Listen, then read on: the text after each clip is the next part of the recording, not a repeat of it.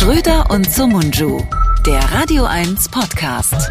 Hallo liebe Freundinnen und Freunde, herzlich willkommen zu einer neuen Ausgabe von Schröder und Sumunju, eurem hoffentlich Lieblingspodcast. Mensch, wir sind so fleißig, wir nehmen sogar am Ostermontag eine Folge für euch auf. Ne, wir haben sonst auch nichts zu tun und ähm, deswegen sind wir heute auch an unterschiedlichen Orten. Also wir sind sehr weit voneinander entfernt, sonst sitzen wir immer quasi aufeinander, also eigentlich nebeneinander, aber gefühlt aufeinander.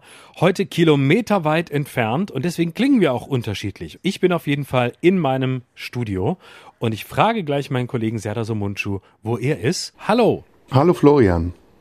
Findest du es auch so schlimm, wenn Menschen Kalenderwochen wissen? Du, ich mache in KW 23 oder können wir in KW 23 am Mittwoch mal besprechen? Das ist für mich immer No-Go. Das, das ist mal das Zeichen, dass meistens Leute ähm, in einer Umgebung arbeiten, mit der ich wenig zu tun haben will. Ich kenne solche Leute nicht, aber ich kenne andere Sachen.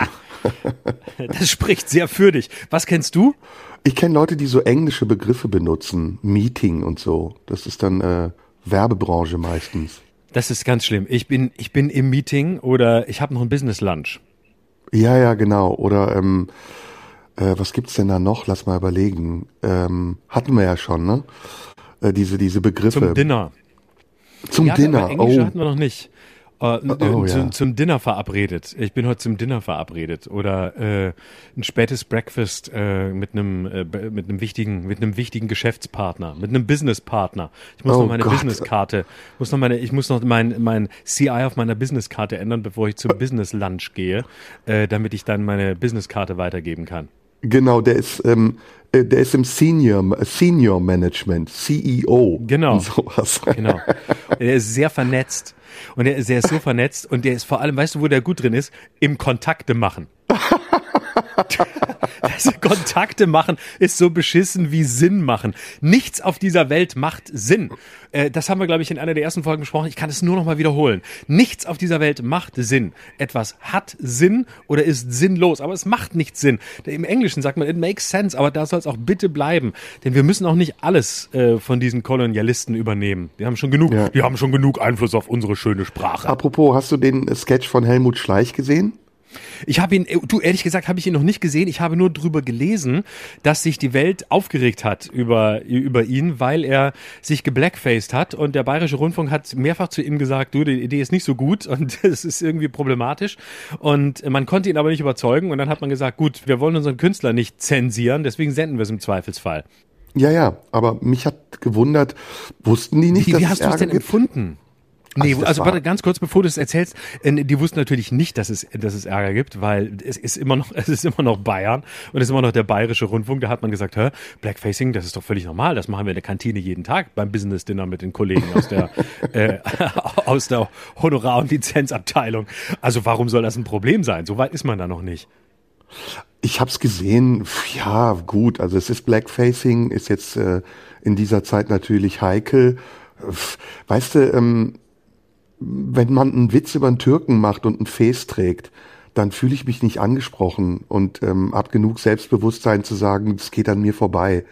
Aber wenn sich Leute angesprochen fühlen, ist das natürlich äh, diskriminierend. Deswegen verstehe ich nicht, dass so jemand wie Helmut Schleich, der ja ein kluger Kabarettist ist, im Jahre 2021 oder sagen wir mal im äh, Jahre achter Shitstorm nach Dieter Nuhr, so müssen wir es ja rechnen, immer noch so ein Ding macht. Und äh, ist das dann bewusste Provokation? Ist das ein Kalkül Ja. oder das habe ich, Ich glaube, ja. gefragt, echt? Ja, denkst du auch? Ich habe, ne? ich habe neulich, ja, ich habe neulich ein Doppelinterview gelesen ähm, mit ihm und Monika Gruber und äh, hatte den Eindruck, dass äh, er das mit Absicht macht und dass sich da gerade so eine Haltung verschärft. Ähm, äh, ich bin oder wir sind sozusagen die letzte wahre Opposition. Ähm, alle, äh, es gab auch so eine Überschrift, das war glaube ich im Münchner Merkur. Es gab auch so eine Überschrift: Die meisten Kollegen äh, sind nur noch, ähm, es war nicht der Begriff Systemlinge, aber sind alle angepasst und so und die ganzen Kabarettisten und Comedians trauen sich nichts mehr. Wir trauen uns noch. Und ähm, Ah. da habe ich schon rausgehört, dass das kein Versehen war, sondern dass das äh, schon irgendwie ähm, so eine, ja, so eine Grundhaltung ist. Also das hat jetzt nichts mit, mit äh, Corona-Leugnertum oder so zu tun, da muss man jetzt auch nochmal differenzieren, aber es geht ähm, tatsächlich in so eine Richtung, die man ja immer wieder auch bei, bei Künstlerinnen und Künstlern bei Kollegen beobachtet, nämlich äh, aus dem Gefühl heraus, äh, immer links gewesen zu sein und immer dagegen gewesen sein zu müssen, jetzt eben auch dagegen sein zu müssen. Und dagegen sein heißt dann gegen die Regierung sein, gegen die politische Korrektheit sein. Und ähm, glauben, man sei deswegen äh, besonders kritisch, weil man eben prinzipiell gegen die da oben ist. Also aus so einer, ah. aus so einer vorbereiteten linken Grundhaltung kippt das dann häufig in Positionen, die dann denen der Corona-Leugner manchmal auch in der, in der Art des Auftretens, nicht in exakten Argumentationen, aber in der Art des Auftretens, sagen wir, nicht ganz unverwandt sind. Und so ein bisschen sehe ich diese Richtung da auch. Mindestens seit dem Interview, was ich gelesen habe. Also political incorrect, um äh, das verfängliche Wort mal zu sagen. PI News. PI Cabaret. Genau. genau. PI, PI Cabaret. PI Comedy. Political Incorrect Comedy. Äh, das ist überhaupt ja seit Jahren eine, so eine Floskel. Ist das nicht ein Thema für uns? Also wo steht heute das Kabarett? Wo muss die Satire stehen? Ja, das, darüber können wir gerne reden. Ja. Ähm, ich, Find ich, finde das ein spannendes Thema. Also ist Satire immer gegen die da oben? Oder darf Satire auch gegen die da unten sein, wer immer das auch ist und wer immer das auch mhm. einteilt? Was hat genau. Satire und Kabarett für eine Funktion in unserer heutigen Gesellschaft? Lass uns, lass uns doch damit gleich mal einsteigen. Ich würde eine These wagen. Also ich glaube, das, was ich gerade gesagt habe, nochmal zusammengefasst, ich glaube, es ist ganz essentiell zu sehen, dass ähm, viele Komiker, Kabarettisten, die haben eine prinzipiell ähm, linke bis linksliberale Grundhaltung haben. Und ähm, ich glaube, dass diese, diese Corona-Zeit jetzt dafür sorgt, dass tatsächlich ähm, einige das Gefühl haben, ja Moment, wenn ich mich jetzt auf die Seite stelle von No Covid, wenn ich mich auf die Seite stelle von Drosten und von Frau Brinkmann, Heißmann und von Karl Lauterbach, ähm, dann bin ich ja im Grunde auf Regierungslinie. Weil aber dagegen sein so essentiell ist, ähm, versucht man äh, eine Position zu beziehen, nicht auszuprobieren, sondern zu beziehen, ähm, die dann gegen die Regierung ist, scheinbar, aber ähm, die ganz häufig dann bei einigen habe ich das Gefühl in einen gewissen Tunnel führt. Und ähm, dieser Tunnel äh, kommt dann auf der anderen Seite ähm, in der Nähe von Leuten raus, in deren Nähe ich nicht unbedingt stehen möchte. Und mhm. ähm, ich glaube, dass dieses Gefühl, also der, der, Grundansatz zu sagen, Satire ist links oder Satire ist gegen die da oben, ähm, tatsächlich ein, ein, ab einem gewissen Moment, nämlich äh, wenn sich das verschiebt, wie im Moment, ein Problem kriegt. Wenn also die da oben, ähm, äh, obwohl ich das ja schon als Formel furchtbar finde, die da oben, bah, ich könnte kotzen, wenn ich das höre, mhm. aber wenn sozusagen diejenigen, die an der Macht sind, die Regierung sind, die Verantwortung tragen, die einzigen sind, die uns jetzt schützen können, dann haben sich die Vorzeichen verändert. Und ähm, dann äh, muss der muss der Komiker, äh, dann wird's manchmal uferlos, auch für den Komiker. Mhm. Bei einigen habe ich den Eindruck. Mhm. Ja, ich finde, man muss da sogar noch einen Schritt weiter zurückgehen, um die Definition von Kabarett und Satire nochmal neu zu finden. Ähm, was ist links und was ist rechts? Gibt es das noch? Also ist, ist die mhm. SPD, ist die Linkspartei, sind die Grünen eher links? Ist die CDU rechts? Was ist das? Gibt es das heute noch? Das ist eine gute Frage. Also ähm, ich finde, es, ähm, es gibt wieder ähm, stärkere äh, Lager in diese Richtung ähm, und es gibt auch den Wunsch nach einem äh, stärkeren Lagerdenken. Das hat sich, glaube ich, auch äh, darin gezeigt, dass ähm, viele gehofft haben, Friedrich Merz könnte CDU-Chef werden weil einige ja äh, quasi im nächsten dialektischen Schritt geglaubt haben, wenn der Chef ist, dann wird die CDU so konservativ und so weit nach rechts rücken, dass endlich wieder eine satte linke Mehrheit da ist. Dann haben wir wieder Lager, dann haben wir wieder Rot-Rot-Grün gegen CDU plus was auch immer, vielleicht auch nur CDU allein. Aber dann hat man wieder eine, eine klare Positionierung und dann hört diese ähm, unterstellte Sozialdemokratisierung von allem oder von allen Parteien oder den meisten Parteien endlich sich auf. Insofern ähm, würde ich mal sagen, zunächst, es gibt einen Wunsch nach links und rechts und es gibt schon, es gibt schon links und rechts, ja, aber es gibt eben auch ähm, an beiden Enden, und das ist keine Hufeisentheorie, sondern zunächst eine Feststellung, gewisse Momente, ähm, wo beide Überschneidungen haben, sagen wir, in der Weltsicht. Und ähm, das ist das Irritierende. Ich würde grundsätzlich von rechts und links noch sprechen, würde es aber weniger an Parteien festmachen. Also wenn da kommen wir, glaube ich, in eine ganz schwierige Diskussion, weil natürlich ist die SPD in dem Sinn keine linke Partei mehr. Und die Linke hat zum Teil ähm, Positionen, die auch die AfD vertritt. Zum Teil hat sie auch ganz andere.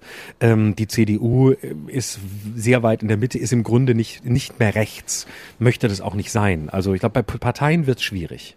Mhm. Ja, es gibt ja mehrere Möglichkeiten, sich dieser Frage anzunähern. Also erstmal gibt's die historische Variante. Äh, das kommt aus der französischen Nationalversammlung und da waren einfach die unterschiedlichen Fraktionen auf der linken und auf der rechten Seite.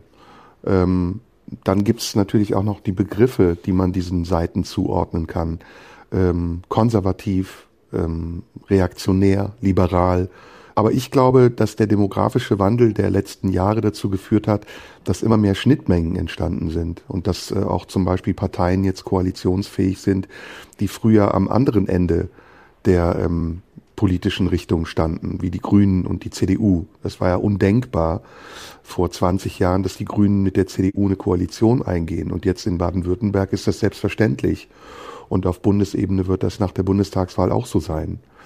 Ähm, ich glaube, und dann gibt es noch die dritte Ebene, nämlich die, die theaterhistorische, dass Kabarett und Satire, sagen wir mal eher Satire, ähm, immer auch ein Diskutieren der Politik auf einem anderen Level war.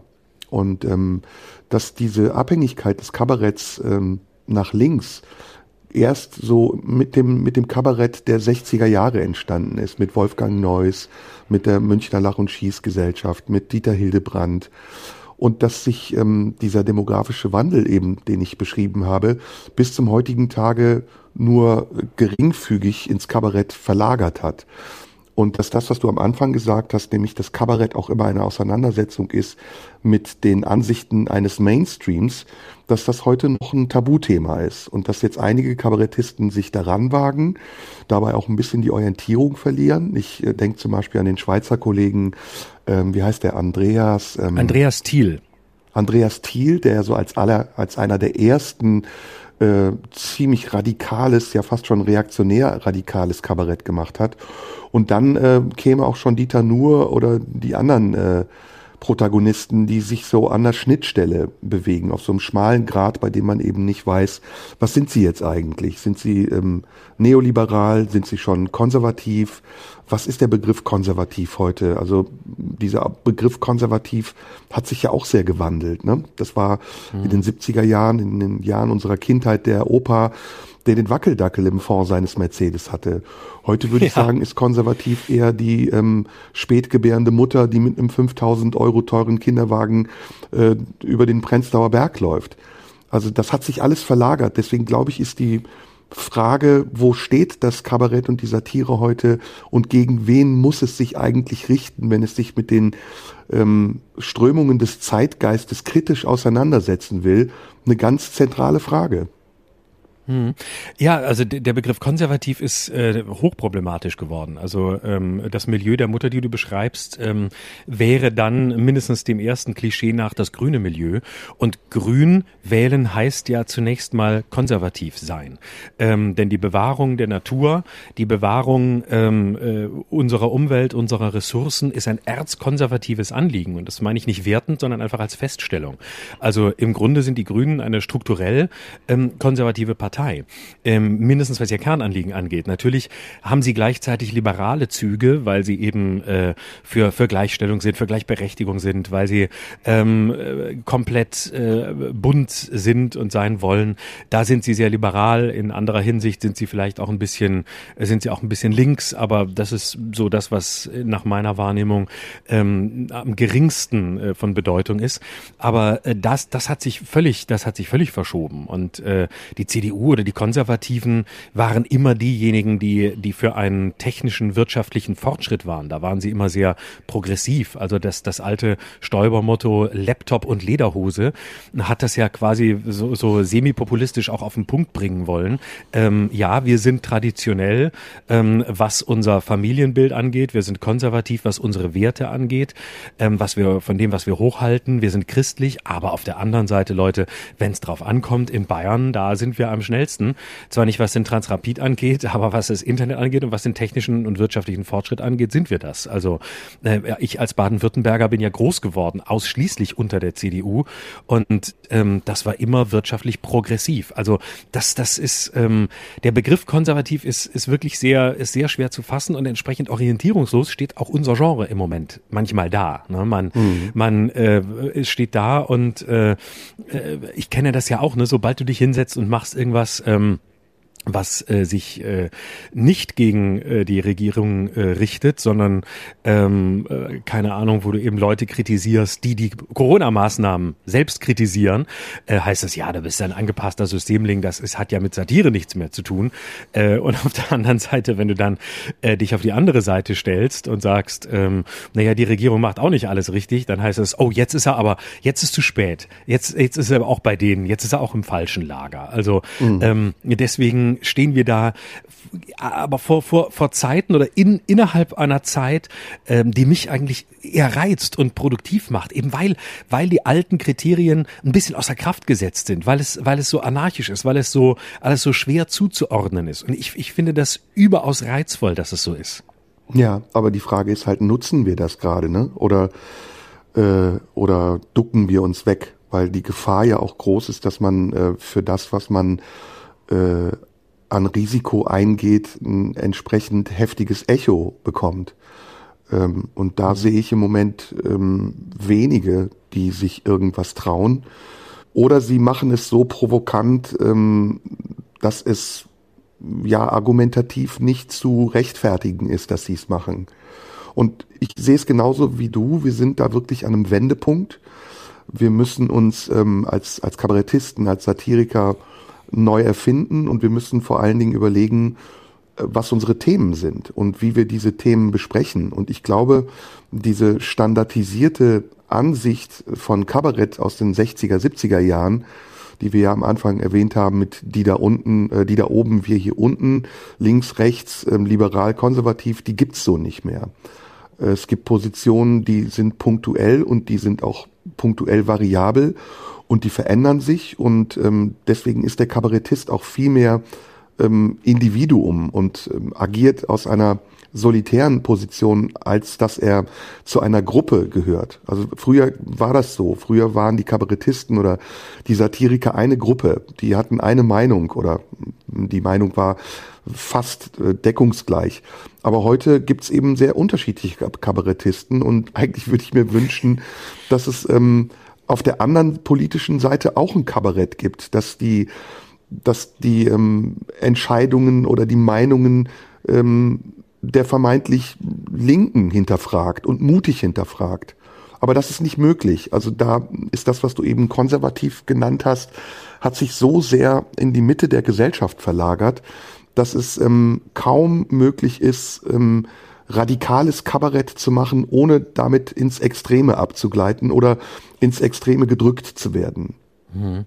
Naja, aber ähm, es gibt ja auch äh, die, die Position, ähm, die äh, linke Ansichten oder linke Haltungen sehr klar kritisieren kann. Also man kann ja auch aus einer, ähm, sagen wir mal, äh, aus einer kritischen Solidarität heraus und dadurch aber ähm, zugleich aus einer Position der Opposition heraus den eigenen Grundansätzen oder Grundfesten gegenübertreten. Also das heißt ja gar nicht, dass man selbst zwangsläufig äh, alles, was, nehmen wir mal als Beispiel, links ist, unterschreiben muss, aber man muss ja nicht rechts sein, um trotzdem quasi einen, äh, eine linke Strömung oder einen äh, mindestens unterstellten linken Mainstream äh, anzugreifen abgreifen. Das ist ja vielleicht sogar noch viel produktiver, ähm, wenn es aus der eigenen äh, Kohorte kommt, ne? wenn es aus der eigenen, äh, aus der eigenen Sippe sozusagen kommt, ähm, weil das nochmal eine ganz andere Intensität hat. Wenn ein, nehmen wir an, wir hätten einen wirklich rechten Kabarettisten oder eine, eine rechte Kabarettszene,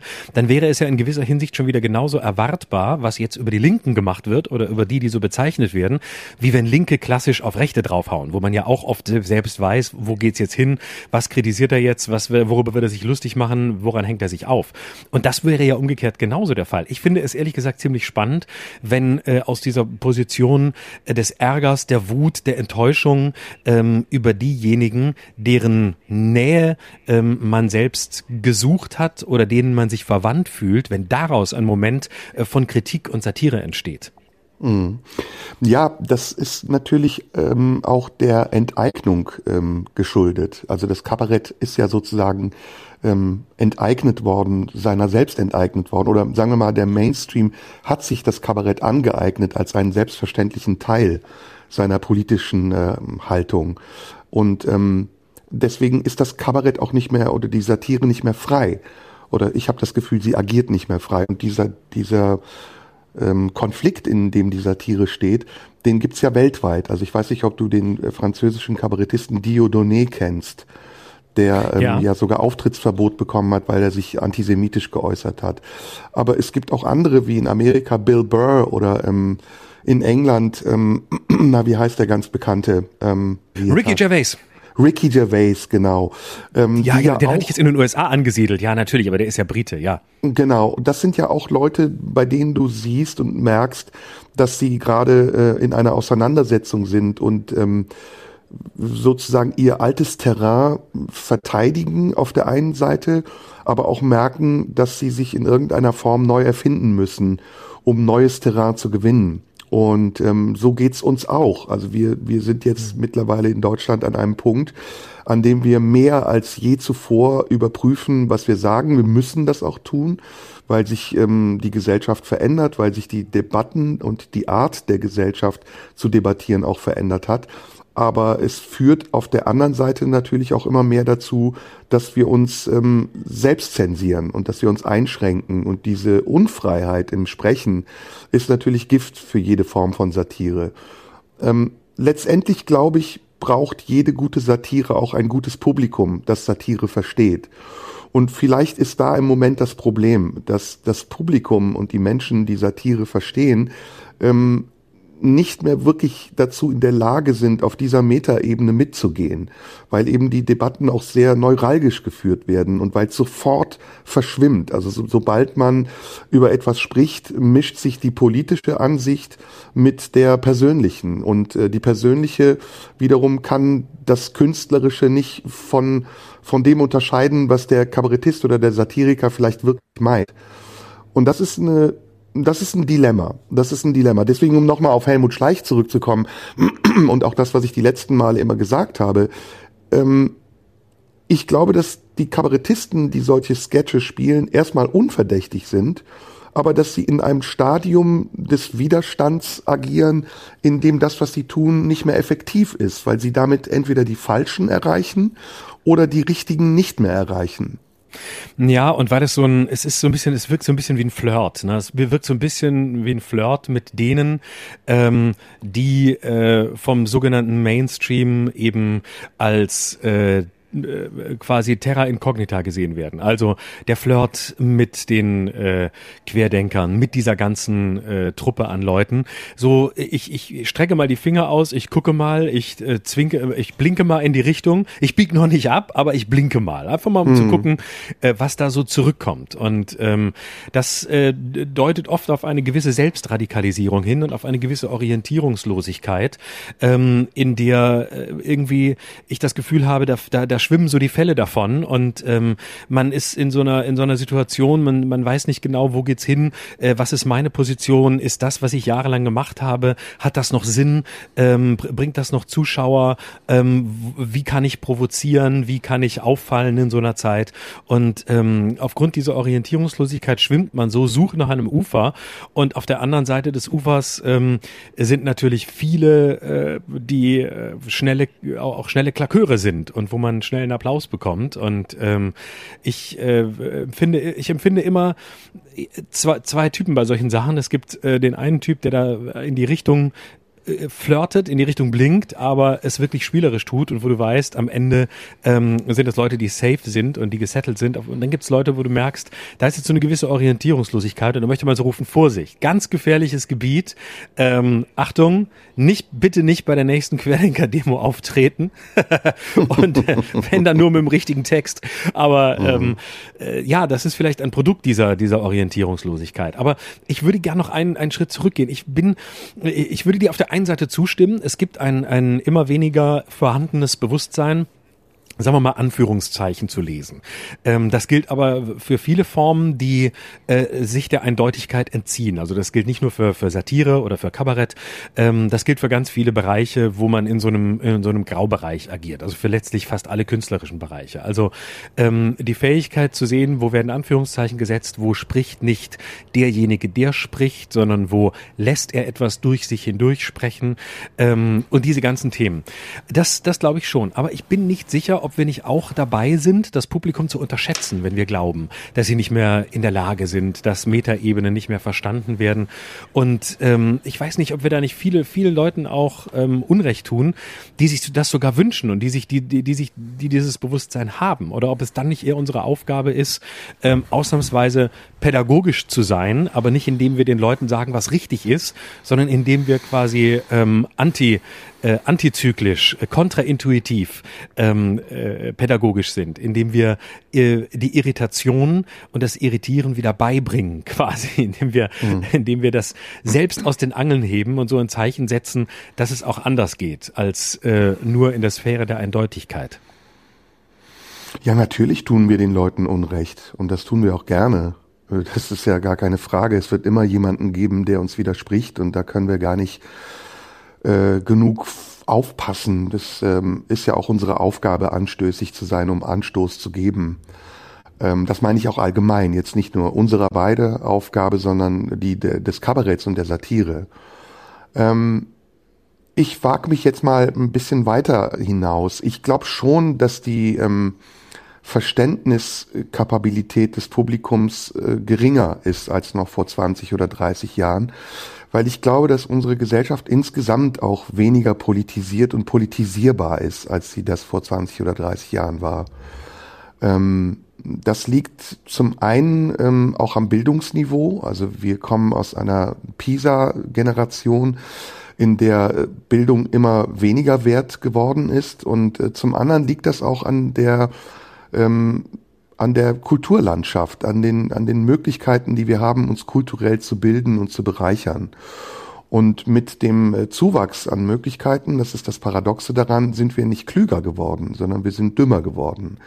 Ähm, eigentlich mag man ja vermuten, dass das Internet oder die vielen Fernsehkanäle, die Möglichkeiten zu streamen oder sonst wo auf irgendwelchen Plattformen sich zu informieren dazu führen würden, dass die Leute ein vielfältigeres, breiteres Interesse für politische Themen auch entwickeln, aber auch gesellschaftliche. Aber es führt meiner Meinung eher dazu, dass es diffundiert, also dass die, das Interesse sich aufteilt in ganz kleine Stückchen und ähm, separat wird und das Fokussieren auf etwas m, zu einer Anstrengung mutiert.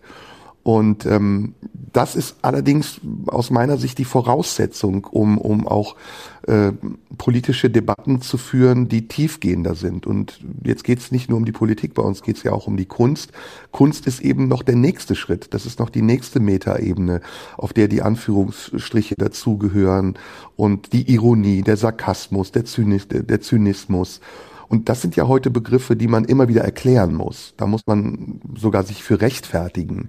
Und dieser Abfall an Niveau, den wir haben, der, wie gesagt, mit diesen unterschiedlichen Gründen zu tun hat, der macht unsere Arbeit sehr schwer und gleichzeitig fordert er uns heraus, uns neu zu definieren und auch unsere Sprache neu zu entwickeln. Und wenn man jetzt nochmal auf den Sketch zurückkommt, den Helmut Schleich da gespielt hat, das war ein Sketch ähm, einer anderen Zeit. Das hättest du vor 30 Jahren machen können oder vor 20 Jahren. Mhm. Aber heute ist das nicht mehr zeitgemäß und dann ist es einfach nur noch Provokation und insofern nicht zielführend. Hm.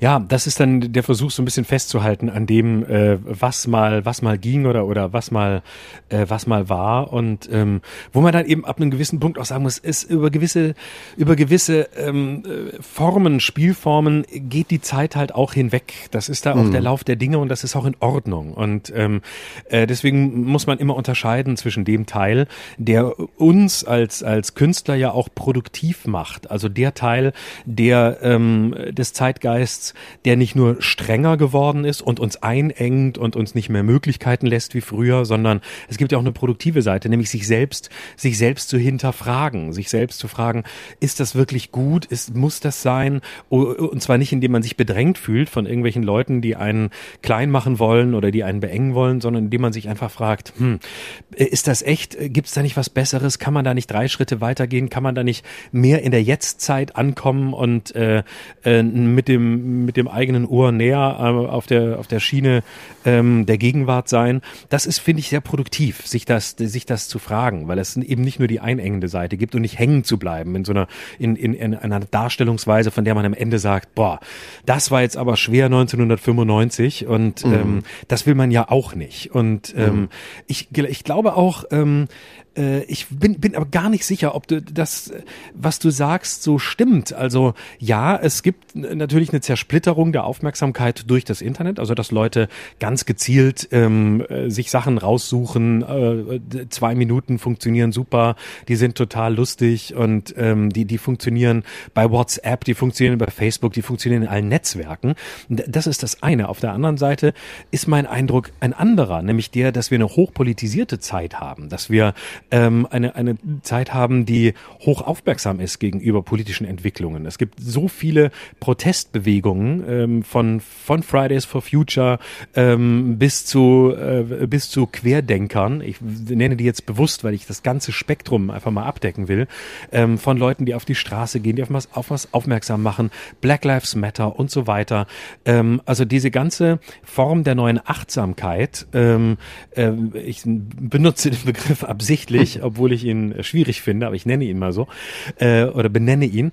Ähm, das alles zeigt, zeigt ja von einem hohen politischen Bewusstsein und ähm, auch in unserem Genre. Also dass so eine Sendung ähm, wie beispielsweise die Heute Show jede Woche fünf Millionen Zuschauer ähm, vom Fernseher versammelt, was man nie gedacht hätte. Und klar, sie machen ähm, sie machen einen Humor, der äh, natürlich sehr massenkompatibel ist, aber man muss auch sagen, sie schaffen es damit, Politik und Politik politische Themen sehr verantwortungsvoll ähm, äh, und gut gemacht in eine Masse zu bringen, die sich sonst vielleicht nicht dafür interessiert hätte. Mhm. Ja, das ist eine Frage der ähm, Perspektive. Also ich finde, ähm, politisiert heißt erstmal nicht, ähm, dass man sich für Politik interessiert, sondern politisiert heißt für mich, dass man äh, politische Debatten mit sich und mit den anderen führt. Und in der Theatergeschichte hatte das Theater ähm, immer auch die Funktion, ähm, Teil dieser Debatten zu sein mit einem ganz eigenen An Beitrag und einem Anteil. Ähm, ich habe ja eben gesagt, also von der Entstehung in der Antike bei den Griechen, wo das ähm, Wurmfortsatz der Philosophie war und dementsprechend auch viel theoretischer, ähm, bis hin zum, zum Barock oder der Commedia dell'arte oder äh, zu Shakespeare, wo ähm, das Theater auch immer volkstümlicher wurde, ähm, hat die, das, die Bühne oder das, das Spiel auf der Bühne immer eine Funktion gehabt, die im, ähm, im, im Wechselspiel zu, zu den gesellschaftlichen Entwicklungen stand. Und ähm, wir haben diesen, diesen Wandel merken wir ja auch bei uns in der Satire. Das habe ich ja eben beschrieben. In den 60ern, in den 70ern, da gab es ganz andere Formate. Da war ähm, eine Zeit der Belanglosigkeit mit Loriot und Heinz Erhardt. Aber dann gab es auch wieder eine Zeit der, der ja, des politischeren äh, Kabaretts oder na, Kabarett äh, Ekel Alfred zum Beispiel, ein Herz und eine Seele ähm, kaum vorstellbar, dass so etwas im, im Hauptabendprogramm lief. Also ich würde mal sagen, die Wiedervereinigung ist so ein, ein gravierender Einschnitt in der Entwicklungsgeschichte des deutschen Kabaretts, Satire und Comedy, fasse ich jetzt mal zusammen. Ähm, danach tauchte ja zum ersten Mal dieser Begriff auf, ähm, Comedy in Deutschland, was ja nichts anderes ist als ein Plagiat. Und ähm, eigentlich so, wie es in den USA oder in England funktioniert, hier gar nicht mehr wiederzuerkennen ist. Comedy in Deutschland ist albern. Das ist äh, Ladykracher Anke Engelke spielt Sketche nach oder irgendwelche Leute stehen ähm, auf der Bühne und sagen Kennste, Kennste. Aber ähm, ich finde die Gewalt der Sprache, die wir ja in Deutschland ähm, auch immer genutzt haben und Menschen, die in der DDR aufgewachsen und sind und dort gelebt haben, wissen das vielleicht sogar noch besser einzuschätzen als wir, die wir im Westen groß geworden sind. Die Gewalt der Sprache wird im Moment oft ähm, vernachlässigt. Und sie wird gerade in unserem Genre sehr stereotyp eingesetzt und sie erntet auch sehr stereotype Reaktionen. Und da müssten wir eigentlich wieder hin. Also wir müssten eigentlich auch wieder für uns den Anspruch stellen, auf sehr vielen Metaebenen frei zu agieren und für selbstverständlich halten, dass diejenigen, äh, vor denen wir agieren, das verstehen. Und da ist das, was ich eben meinte, äh, im Moment das Problem. Also die Metaebenen, die man nicht mehr unterscheiden kann, das, was du Anführungsstriche nennst, aber auch eben die Bereitschaft, politische, eingehende politische Debatten auf künstlerischer Ebene zu führen, sind nicht mehr so vorhanden oder funktionieren im Augenblick jedenfalls nicht mehr so, wie wir noch vor ein paar Jahren. Interessant ist ja, dass du das Datum im Grunde 1989 nennst, ne, als, als Wendedatum. Und ich finde das erstaunlich, ähm, weil ich glaube, es stimmt, äh, dass diese 90er Jahre ähm, tatsächlich die Zeit waren, in der, in denen plötzlich die Comedy aufkam, in denen so eine neue Leichtigkeit aufkam, eine scheinbare. Ähm, das waren ja, wenn man so im Nachhinein sieht, im Grunde ähm, traumtänzerische Jahre. Ne? Also dieses Gefühl, das Ende der Geschichte, Fukuyama, jetzt haben Liberalismus und Demokratie gewonnen, wir werden nie wieder Feinde haben, äh, jetzt haben wir es geschafft, äh, der eiserne Vorhang ist weg, die Demokratie ist global geworden und die letzten werden wir auch noch überzeugen. In diesen, in diesen zehn Jahren kam in dieser ganzen ähm, fast traumwandlerischen Leichtigkeit dann auch sowas wie Comedy auf. Und da kam dieses Gefühl auf, hey, ähm, es geht eigentlich um nichts mehr, ne? weil wir haben ja jetzt gewonnen. Wir sind ja, wir sind jetzt auf der Seite der Sieger und vor allem wir sind ja die guten Sieger, weil wir sind ja die Demokraten. Wir haben jetzt äh, die ganzen anderen Systeme ähm, haben wir äh, platt gemacht und zwar möglichst friedlich, meistens friedlich, mindestens 1989 und jetzt können wir jetzt können wir durch durchmarschieren quasi in, äh, in unserer Fröhlichkeit und in diese Phase genau, das ist letztendlich kam, dann ja, es ist dann letztendlich mündete es nur noch in eine kollektive Selbstbestätigung. Kenze, Kenze und äh, ich war gestern bei Ikea und äh, Kenze, Kenze.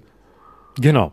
Das, das Gleiche ist aber, ähm, glaube ich, tatsächlich auch in der, in der Satire oder in dem passiert, was wir Kabarett nennen, nämlich äh, das Gefühl, ähm, das eigene Lager sitzt vor mir und klatscht an der richtigen ja. Stelle und gibt den Applaus, den wir hören wollen. Da nehme ich mich genau. nicht aus, da nehme ich niemanden aus. Ähm, das passiert uns allen, der berühmte Gesinnungsapplaus. Ähm, es gibt Leute, die bauen ihre Karriere drauf auf, ähm, andere ähm, entfernen sich davon, wieder andere kommen da wieder hin. Aber damit wird es, damit wird es im Grunde erwartbar. Ich frage ja. mich nur, ob wir nicht einen Fehler machen, wenn wir quasi die Gewalt der Sprache, die vor 1989 da war, ähm, ob, wenn wir die so idealisieren, ob wir da nicht den Fehler machen, dass wir auch Teil quasi einer Vergangenheit werden, die wir gerade eben noch anderen vorgeworfen haben. Also äh, ist das wirklich so rehabilitierbar? Haben sich da nicht auch die Zeiten geändert? Ist die Diskussion, wenn wir sie so führen, nicht auch die, äh, die wir, äh, über die wir sonst lachen, wenn Leute sagen, na ja, so ein Willy Brandt, den bräucht's mal wieder. Das gibt's ja heute nicht mehr. Oder denkt mal an, an Wehner, wie der Wehner aufgetreten ist, wo man im Nachhinein sagt, ja, natürlich, das war, das war geil und das war toll und es war sicher äh, wesentlich unterhaltsamer als alles, was danach kam und unterhaltsamer als Kohl, Schröder und Merkel zusammen. Aber äh, das sind natürlich auch Kinder ihrer Zeit und die, die in dieser Zeit geboren, groß, ge geboren worden sind, groß geworden sind, Politiker geworden sind, die eben unter dem Eindruck ähm, äh, des, des oft noch Zweiten Weltkriegs und des anschließenden Kalten Kriegs ähm, sozialisiert wurden. Und das bringt andere Typen hervor. Können wir, können wir die trans transferieren? Können wir, können wir uns auch nur eine Art und Weise ähm, dieser Phase zurückwünschen? Oder ist die nicht in dieser Phase dann auch abgeschlossen und wir müssen, neu, müssen neue Formen finden, in denen sich die Kraft der Sprache ausdrückt? Also ich frage mich äh, grundsätzlich, das seit Jahren schon, gehe ich auf die Bühne, um mich bestätigen zu lassen? Und einer Meinung zu sein mit dem Publikum oder will ich auf der Bühne herausfinden, wo wir unterschiedlicher Meinung sind? Und ja. meine Antwort ist, ich will das Zweite. Also ich will herausfinden, wo das Publikum anderer Meinung ist als ich und dann in einen konstruktiven Dialog äh, treten und herausfinden im nächsten Schritt, ob es eine gemeinsame äh, Haltung, Meinung, Ansicht der Dinge geben kann. Und äh, was diesem ja mutigen Vorhaben im Moment stark entgegensteht, ist, dass es ähm, eine relativ schnelle Reaktion und Vorverurteilung gibt, die das, was man auf der Bühne macht, einordnet in ein System von richtig und falsch. Und das ist eine Sanktion, vor der viele Angst haben. Wir können ja nochmal das Beispiel Dieter Nuhr nehmen, der hm, ja fast schon absichtlich diesen Weg geht und die Sanktion auch nicht mehr scheut, weil er weiß, dass es ihm vielleicht sogar Publikum bringt, vielleicht sogar Applaus von der falschen Seite. Das nimmt er mindestens in Kauf. Ähm, also bei, bei, bei Dieter Nuhr sehe ich das ähm, in den letzten Monaten ähm, als, als ein öffentliches Austragen eines Ringens um die Richtung seiner Satire. Und ähm, das ist in einer gewissen Weise ehrenwert, weil mh, hm, ich finde, dass Kunst das darf. Und ich sehe das als Kunst, was er macht. Ich finde es aber auch ein bisschen unausgegoren. Also da wird auch von, von Seiten Dieter Nurs relativ schnell geschossen. Manchmal ist es mir zu selbstreferenziell, weil es dann die Reaktionen wieder zum Kommentar über die Reaktionen macht. Ähm, und auf der anderen Seite ist es etwas, was, wenn wir es im Stillen machen würden, so wie wir jetzt, also wir sind hier nicht im Stillen, wir sind hier auch in der Öffentlichkeit, eine Vorstufe einer Auseinandersetzung ist, deren Ergebnis wir noch nicht kennen und eigentlich auch noch nicht präsentieren dürfen. Also ich glaube, die Sprache, die wir im Moment sprechen, ist noch eine Kindersprache, die der Zeit, in der wir leben, gar nicht angemessen ist. Sie ist viel zu rudimentär. Und ähm, da müssen wir, um auch die Gewalt der Sprache wieder zu entfalten, glaube ich, nochmal auch wir Künstler untereinander, was ja selten der Fall ist, ähm, ja in so eine Art Seminar gehen und überlegen, was sind eigentlich die Themenfelder unserer Zeit? Und da gibt's ja eine Menge, das hast du ja richtig gesagt. Ähm, angefangen von der vom Klimaschutz, ganz großes Thema, bis hin zu Corona, was wir heute ja hoffentlich hier nicht besprechen, gibt's ja enorm Nein. viel. Ne?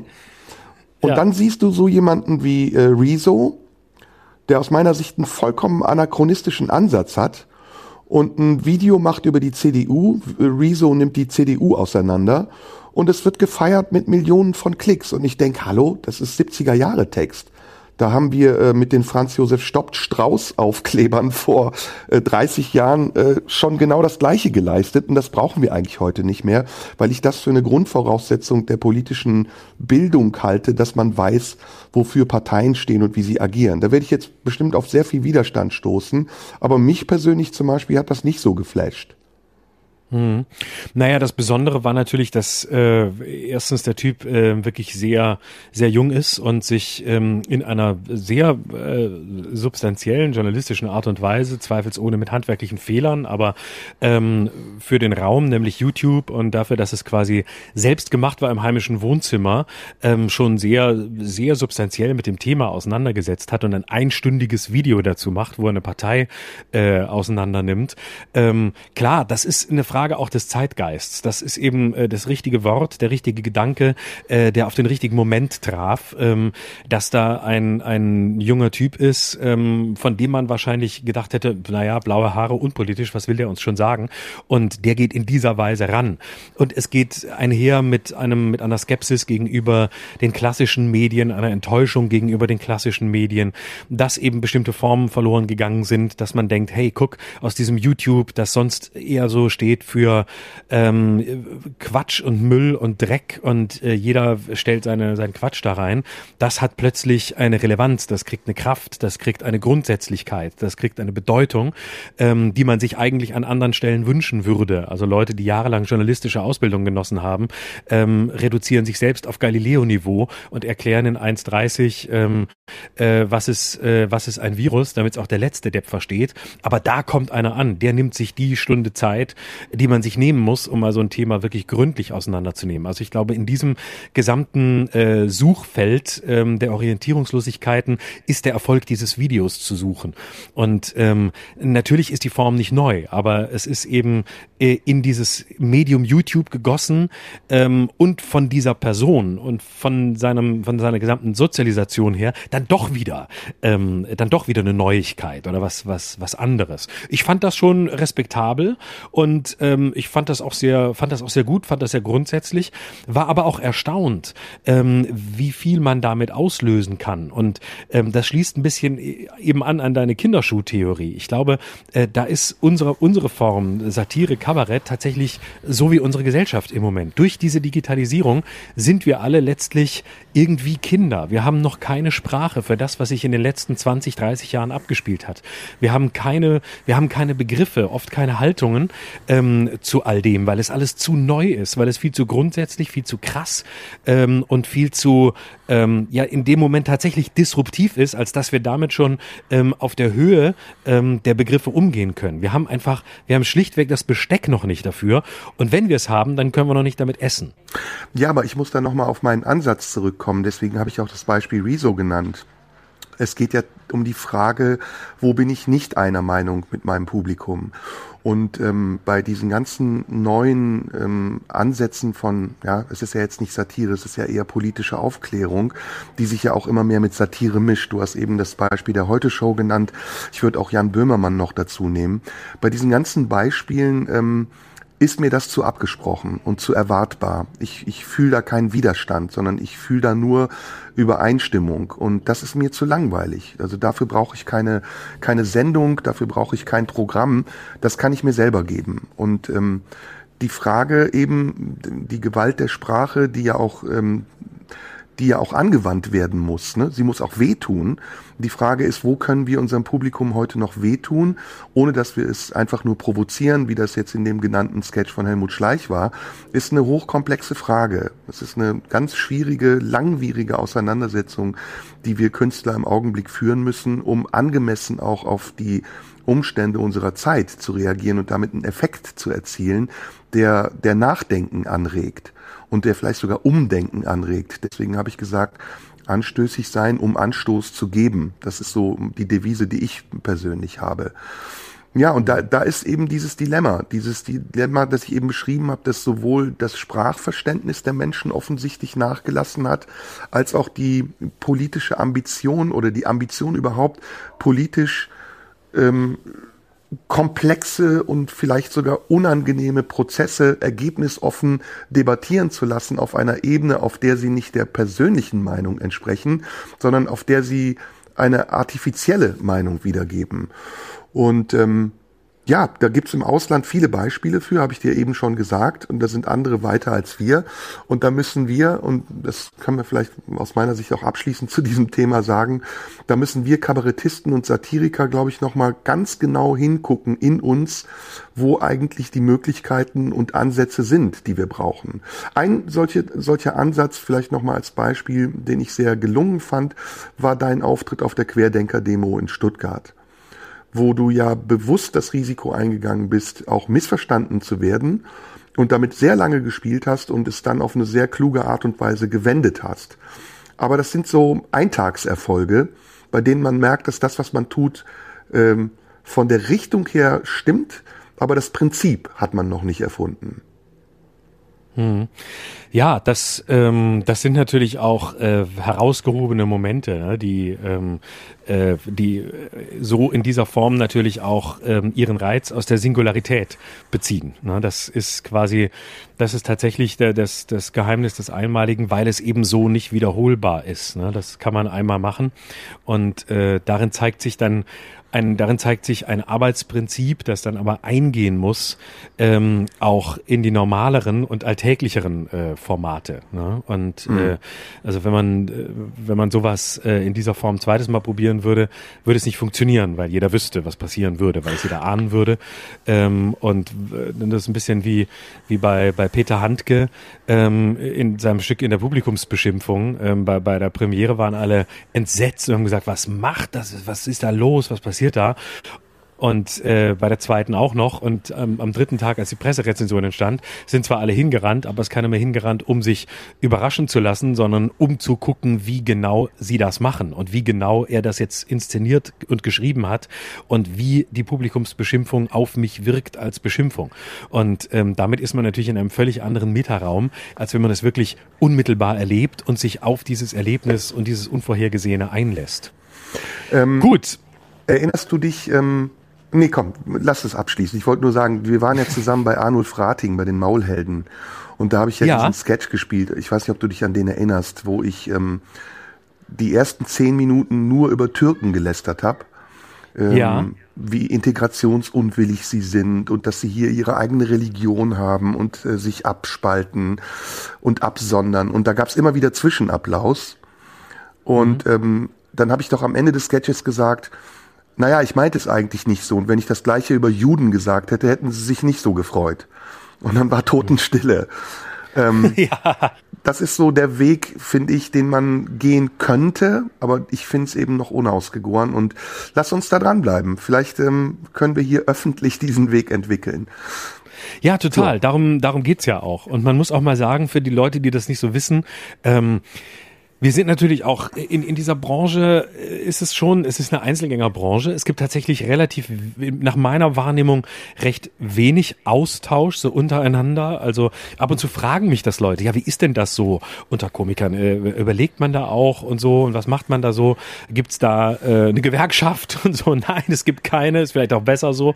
Aber es ist auch sonst ähm, alles sehr stark ähm, auf den Einzelnen bezogen, was schon in der Sache liegt. Ich meine, wenn man sich, ähm, wenn man den größten Wahnsinn hat, sich als Solist zu verdingen und das Leben damit zu verbringen, sich zwei Stunden vor Leute zu stellen, die für einen Eintritt bezahlt haben, um äh, sie zu unterhalten oder die Welt zu erklären, das zeigt natürlich, dass man in einer gewissen Hinsicht wahrscheinlich auch dem Einzelgängertum verpflichtet ist. Aber mhm. manchmal finde ich es ein bisschen traurig, dass es so wenig auch substanziellen Austausch gibt. Das ist, glaube ich, ähm, da kannst du mehr dazu sagen, auch am Theater anders.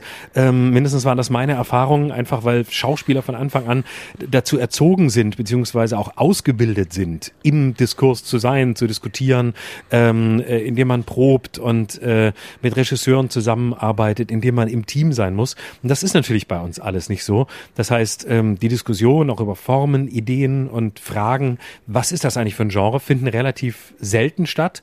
Und ähm, deswegen müsst ihr jetzt damit leben, dass wir euch ab und zu damit hier belästigen. Ja, ja, ja. Weil ja. sonst keiner mit uns spricht. Ja, ja. Ich habe, ähm, mm, ich war in Lörrach übrigens vor ein paar Tagen.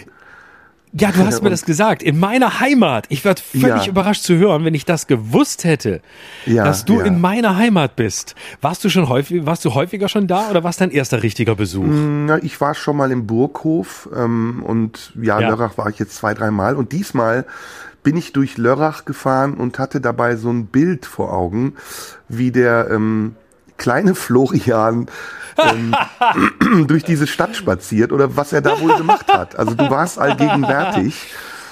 Und ähm, das ist ja das Mark-Gräfler-Land, ne? Soweit ich das weiß. Ja, genau, das, genau. Man muss also für die, die es nicht kennen, die meisten kennen, also wenn, wenn ich jemand, wenn mich jemand fragt, oder andersrum, wenn ich sage, ich komme aus Lörrach, sage ich mal gleich dazu, ich weiß nicht, ob du das kennst. Und das Lustige ist, alle haben immer eine Assoziation zu Lörrach, sagen, ja klar, kenne ich. Und dann denke ich immer, jetzt kommt irgendwas. Und dann kommt immer der Satz, ja, als ich Kind war und als wir nach Italien gereist sind, haben wir immer in Lörrach gestoppt, weil wir übernachten mussten oder tanken mussten. Daher ja. kennt man Lörrach. Und ich weiß bis heute nicht, warum man das in Lörrach Lörrach tut, weil man könnte es auch auf der Strecke dahin tun. Und Lörrach ist an der Grenze zu Basel, drei Ländereck, Schweiz, Deutschland, Frankreich. Und genau, das Markgräflerland ist ein bisschen weiter nördlich noch, aber im Grunde ja. Eine sehr schöne Weingegend. Elbling, ne, trinkt man da. Das ist so, glaube ich, die Rebsorte, die es da viel gibt. Ja, und ähm, aber auch äh, ganz beliebt ist auch der Gutedel. Äh, der Gutedel, toller, ja, nicht also, Elbling. Ja, Gutedel. Nee, mhm. Gutedel wird Gutedel wird wird ja eher so ein bisschen niedergemacht als ähm, ja, das ist so eine die die Billigrebe, aber ähm, aus äh, Gutedel aus Südbaden kann hervorragend sein. Aber jetzt erzähl, du warst in Lörrach. Ich war in Lörrach, genau, und ich bin so ein bisschen da rumgefahren, habe ähm, Freunde besucht. Ähm, ja, mir ist aufgefallen, was das für eine Gegend ist. Also da in Schönau in der Nähe, kennst du ja sicher auch, da kommt ja Yogi Löw her. Ähm, mhm. ich bin dann die Schwarzwaldhochstraße gefahren, am Feldberg entlang. Ähm, mhm. Traumhaft schön. Ähm, seltsame Atmosphäre, also alles so ein bisschen runtergerockt, 70er Jahre, Schwarzwald. Dazu jetzt auch noch diese, diese Corona-Atmosphäre, alles verbarrikadiert und verriegelt und dachte mir, wie wächst man da so auf? So am Rande der, keine Ahnung, ist es Provinz? Lörrach ist ja schon eine größere Stadt, oder? sag doch, sag doch, wie wächst man das auch auf am Rande der Zivilisation? Und wie hast, naja, wie hast du es geschafft? Nähe, ne? zu einem, wie, wie, hast du es geschafft, bis zu einem Podcast zu kommen, obwohl du aus dieser Gegend kommst? ja, nee, ich ähm. habe mich gefragt, warum sprichst du nicht diesen Akzent? Äh, da sprechen die Leute ja wirklich mhm. diesen heftigen alemannischen Akzent. Und warum bist du auch kulturell so wenig davon geprägt? Also du trinkst gerne Wein, das weiß ich, aber also ich würde jetzt, wenn ich dich kennenlernen würde, nicht wissen, dass du daher kommst. Mhm. Äh, das stimmt, also das kann ich äh, sehr gut nachvollziehen. Äh, und es ist äh, sehr lustig, dass du das ansprichst. Ich erzähle dir gleich was dazu, weil ich heute ähm, Morgen noch dachte, ähm, Mensch, wir haben ein, ein, ein Thema noch offen, ähm, also unter, neben vielen anderen, aber es gibt so ein paar Themen, die haben wir uns am Anfang des Podcasts hier mal vorgenommen und gesagt, darüber müssen wir mal reden. Und äh, die sind so liegen geblieben und ich habe mir die alle aufgeschrieben und ich dachte, hey, ganz am Anfang haben wir mal gesagt, wir müssen mal über Heimat reden. Und da ich keinen Bock hatte, heute wieder über Corona mit dir zu sprechen, dachte ich, ich schlage heute das Thema Heimat vor, weil ich weiß, dass es dich auch sehr beschäftigt und weil es ein Thema ist, das in deinem Leben eine, eine große Rolle spielt. Ich glaube, du hast sogar mal gesagt, das ist ein Lebensthema für dich. Ja. Und vielleicht ja. können wir jetzt über, vielleicht können wir jetzt sozusagen über, über diese sehr schöne Einflugschneise äh, das Thema mal mindestens aufmachen. Ja, also ich würde ich, ich gerne über Heimat sprechen. Ich dachte vorher vielleicht noch ein kleines Spiel zu machen, aber wir können mhm. auch direkt über Heimat sprechen. Ähm, also das Spiel, das, das ich vorgeschlagen hätte, wäre, ähm, wir sagen einen Ort und dann den Spielort. Und, ja, lustig. Sehr gut. Also dann den Veranstaltungsort. Ratespiel. Okay. Geil. Ach, das ist lustig. Pass auf, das machen wir. Wir hängen. Pass auf, dann lass wir, uns wir jetzt eine Top, lass uns so eine Top 10 machen, damit wir auch ein bisschen äh, ähm, ein Maß haben. Ähm, ja, Top geil. 10 der schlimmsten Und Spielorte oder der schönsten Spielorte? Äh, die, die uns spontan einfallen. Und die, wir können sie dann werten. Ich würde sie nicht von vornherein werten. Okay, okay, ähm, okay. Und einfach ganz offen, ganz offen rangehen. Und danach erzähle ich ein bisschen über Lorach, dann hängen wir da wieder dran. Äh, genau. und dann und reden wir über Heimat. Weil ja, genau, dann erzählst du über Neues und dann, genau, sehr gut, weil ähm, das passt total gut, weil dann haben wir jetzt auch quasi vom ähm, etwas äh, äh selbst ähm, äh, referenziellen Kabarett-Comedy-Teil eine schöne Überleitung zur deutschen Provinz und unserer ja. Herkunft. Ja. Okay, ähm, also, Spielorte. Fängst du an, Platz 10? Äh, Platz 10 ähm, für mich äh, Würzburg. Boxhorn? Ja! ja, da müssen wir an dieser Stelle unbedingt erzählen.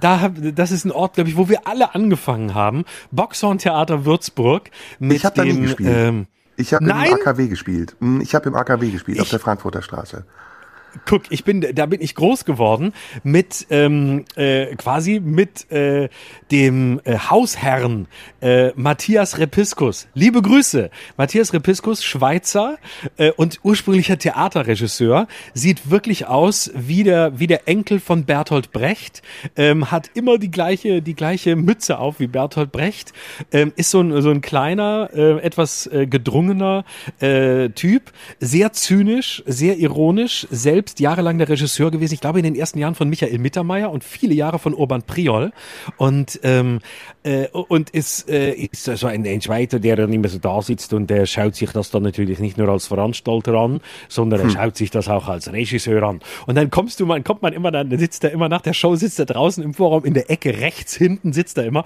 und dann kommt man da raus und hat das neue Programm zum ersten Mal bei ihm gespielt und dann kommt immer äh, und und dann kommt immer die die unmittelbare Matthias Repiskus Kritik Kritik. Und dann kommt meistens irgend so ein, irgend so ein Satz, der alles und nichts heißen kann.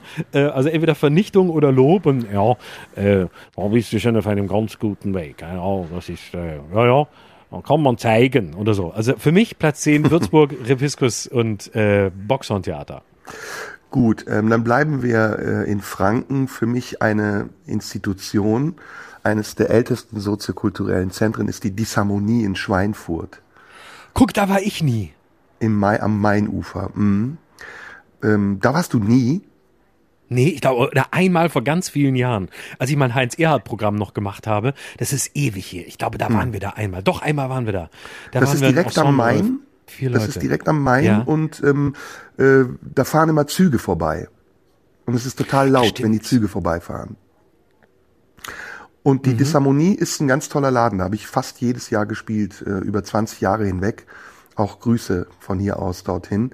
Ähm, kleiner Laden mit ähm, 80 bis 100 Plätzen, aber mit einem sehr engagierten Programm. Und ich weiß gar nicht, ob es die noch gibt. Die haben dann später auch Festivals gemacht und äh, hatten so Außenspielstätten. Ähm, da war ich jedenfalls immer sehr gerne. Und Schweinfurt ist natürlich so eine Stadt. Ich, warst du mal in Schweinfurt? Ja, das eine Mal, glaube ich, als wir da waren, aber ich kann mich an nichts mehr erinnern. Ich habe wirklich, kennst du das, dass du von ganz vielen Orten äh, genau weißt, ähm, wo ist die Bühne, wo ist die Garderobe, welche Straße Ja. führt dahin, wo muss man abbiegen? Und dann gibt's Orte, die sind wie ausgelöscht. Das passiert mir immer öfter, dass ich auch irgendwo fünf Jahre nicht mehr war, komme da wieder hin und denke, ich weiß es nicht mehr, ich habe keine Ahnung mehr, ich weiß es Ja. nicht mehr. Und dann gibt's die, wo Na. du alles weißt. Schweinfurt ist halt eine Sozi-Stadt, ne? durch, durch das SKF-Werk, das da ist, ähm, ähm, gibt es da einen großen Anteil von Gewerkschaftern. Und ähm, untypisch eben für Franken, für ähm, andere Städte wie Bamberg, die ja sehr konservativ sind oder so, ist ähm, Schweinfurt halt eine linke Stadt. Fand ich immer Okay. sehr, sehr auffällig. Ja, das war Platz neun. Jetzt bist du bei Platz acht. Ähm, Platz 8 ähm, ist für mich ähm, tatsächlich äh, ein Ort, ähm, der gar nicht so weit äh, von mir weg ist, nämlich in dem von dir schon angesprochenen Ort Schönau ähm, gibt es die Elektrizitätswerke und ähm, die sind recht bekannt, äh, weil die auch so Ökostrom liefern. Ähm, ein, ein sehr nettes äh, Paar, ein Ehepaar macht das seit vielen Jahren. Äh, es ist Strom, den kann man da beziehen, das ist alles äh, Ökostrom und so machen die da unten. Ähm, es ist richtig gute Arbeit, die die machen und die haben auch so eine Bühne und da habe ich sämtliche Previews, also fast alle Vorpremieren, die ich je gemacht habe, äh, gespielt. Sehr idyllisch gelegen im Schwarzwald, hohe Berge drumrum und ähm, ein sehr nettes äh, Publikum. Übrigens immer wieder ist mir das aufgefallen, äh, in so Gegenden, wo man so ganz weit weg scheint äh, von jeder Zivilisation, ist dann oft ein ganz tolles Publikum, die dann wirklich äh, sich so freuen, dass äh, alle paar Monate mal jemand vorbeikommt äh, aus der großen weiten Welt und was erzählt. Die sind einfach hungrig und äh, wollen sich auch so absetzen von dem Klischee, ähm, das es gibt über sie. Und ähm, deswegen äh, ist, und das ist ein schöner zum Beispiel ein ganz toller Ort. Ja, mir fällt ein auf Platz sieben ähm, eines der ältesten soziokulturellen Zentren, sehr punkig, die Zelle in Reutlingen. Hast du da Kenn mal ich nicht. gespielt? Nein, kenne ich nicht. Ich weiß nicht, ob es die Zelle noch gibt. Ähm, die war damals, als ich gespielt habe, hatte sie ihr 25-jähriges, es müsste jetzt 40, 45 Jahre her sein. Nee, so nicht, 40 Jahre oder vor 40 Jahren gegründet.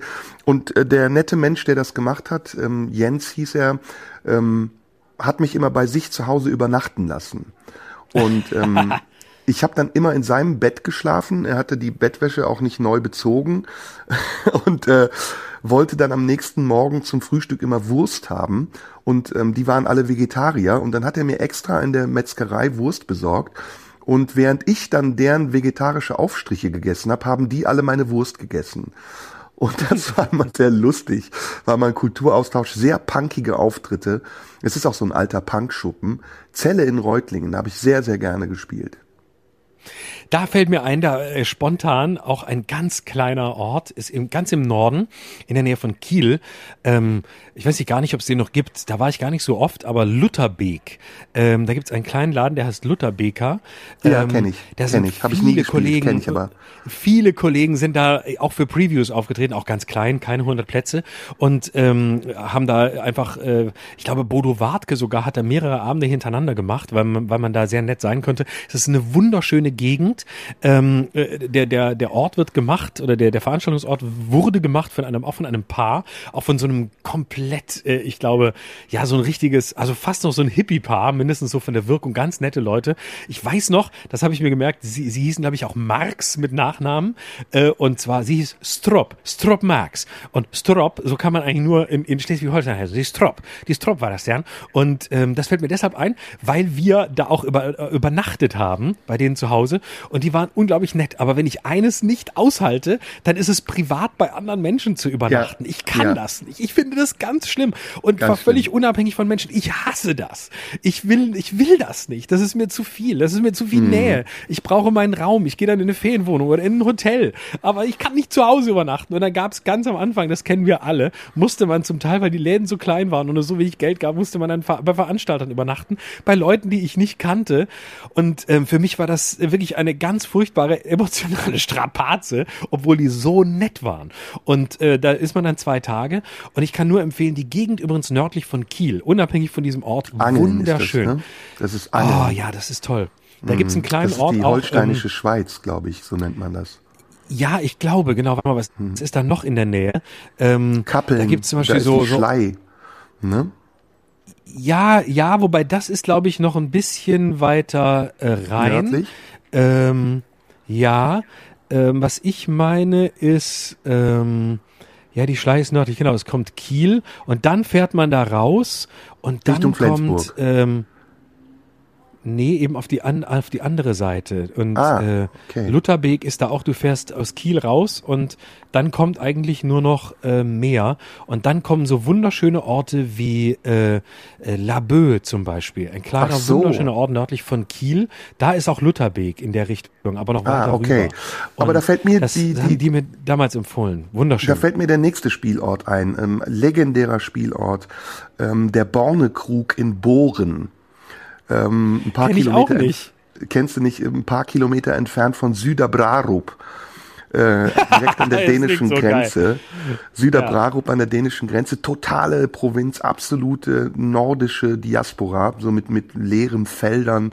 Man kann ganz weit bis zum Horizont gucken. Und dieser Bornekrug äh, war eine Kneipe, in der der Bruder von Werner, von dem, dem Brösel Werner, ähm, immer auftauchte mit seiner Motorradgang.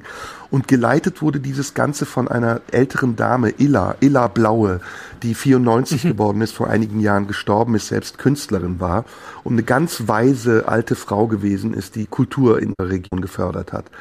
Und da bin ich immer hingefahren, jahrelang, immer so einmal im Jahr habe ich da gespielt, habe mir da so ein Stammpublikum erspielt. Und später war der Laden brechend voll und irgendwann, ja, als dann meine Aufführungen auch größer wurden, konnte ich leider nicht mehr hinfahren. Ähm, ich habe, also welch, bei welchem Platz sind wir eigentlich? Ich habe den Fünf. Überblick verloren. Fünf. Genau.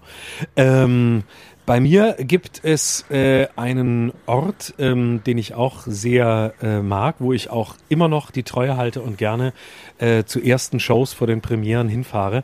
Ist im, ist im Osten Torgau. Das ist, glaube Ja, ich. Sachsen-Anhalt. Torgau war ich auch schon. Mega geiler Rock'n'Roll-Laden mitten Absolut. im, äh, in der ostdeutschen Provinz. Und ganz tolle, ne- nette Leute, auch ein ganz toller Veranstalter. Ähm, Heißt die nicht Kulturfabrik? Ich, ich, so ähnlich, ja, so ähnlich. Mhm. Und ich weiß es nicht genau. Auf jeden Fall, ich, mir fällt auch gerade der Name nicht ein des Veranstalters, aber er ist ganz, er ist riesengroß, er ist, er ist noch größer als ich, aber er ist über zwei Meter und so ein, so ein ganz ruhiger mit so einer ganz tiefen Ja, den Stimme, kenn der ich. So Mhm. Dialekt hat. Ein super Typ. Und äh, es ist schon immer gleich sympathisch, wenn man in so, wenn, wenn man, wenn man in so Venues kommt, wo an den, in den Garderoben, egal wie klein oder groß sie sind, ganz viele Pla alte Plakate hängen von Kollegen, die Mhm. schon da waren. Da weiß man immer, hier sind die Freaks zu Hause, ne? Und nicht so Okay, diese jetzt kommt- glatten Garderoben. Jetzt kommt eine extra Frage. Welcher Aufkleber hängt in jeder Garderobe dieser Welt? Das hatten wir, das Thema. Oh Gott. Es gibt äh, einen ich- Aufkleber, scheiße. der hängt in jeder Garderobe, in Ja. jedem Spielort Deutschlands. Soll ich sagen? Ich, ich, war- okay, ich, sehe- ich es, ich, scheiße, ich sehe es vor mir, aber es wird mir nicht einfallen. Ich weiß es genau. ich Bernd. Lafrenz. Bernd Lafrenz. Genau. Stimmt. Mit seinem Shakespeare. Genau. Genau. Und der hat immer dieses Bild, wo er den Finger so ans Gesicht hält und die Augenbraue Ja. hochzieht. Das ist doch dieses Shakespeare-Ding, ne? Ja, Ja, genau. Der Und spielt das ist- Shakespeare ja. Solo. Genau. Und der kommt aus Freiburg, wo ich ja, Ja. Äh, quasi äh, meine meine äh, komödiantische Sozialisation erfahren habe. Und ich muss dazu sagen, ich habe und es tut mir wirklich furchtbar leid, weil ich, ich kann gar nicht viel sagen. Ich habe nie Bernd Lafrenz live gesehen. Es tut mir furchtbar leid, aber ich, ich weiß nichts. Ich kenne den aus jeder Garderobe und ich glaube, weil ich einfach, weil überall diese Aufkleber hingen, dachte ich, ich Ja. muss es mir gar nicht mehr angucken, weil ich kenn's ja schon, weil ich Ja. habe ihn ja schon überall getroffen. Aber ich glaube, wir haben uns auch physisch noch nie kennengelernt. Ja, Stimmt. Ja. So, jetzt müssen wir mal, ähm, wir waren im Osten, lass mal überlegen. Ähm, Im Osten, Ja, ich habe natürlich sehr viel in der Burg in Besko gespielt. Kennst du die? Nee, die kenne ich auch nicht. Ganz toll, ganz toll. Äh, direkt nach der Wiedervereinigung hatte ich so ein Engagement in Frankfurt an der Oder mh, im Haus der Künste. Und der Veranstalter dort hat mir dann andere Orte mitvermittelt. Und unter anderem die Burg in Besko, eine Burgruine, die jetzt saniert wurde. Und geleitet wurde das Ganze von ähm, Herbert Schirmer, das war der letzte Kulturminister der DDR. Und ähm, der hat da ein ganz tolles Kulturzentrum aufgebaut. Und dann gab's noch die Kulturfabrik in äh, Fürstenwalde.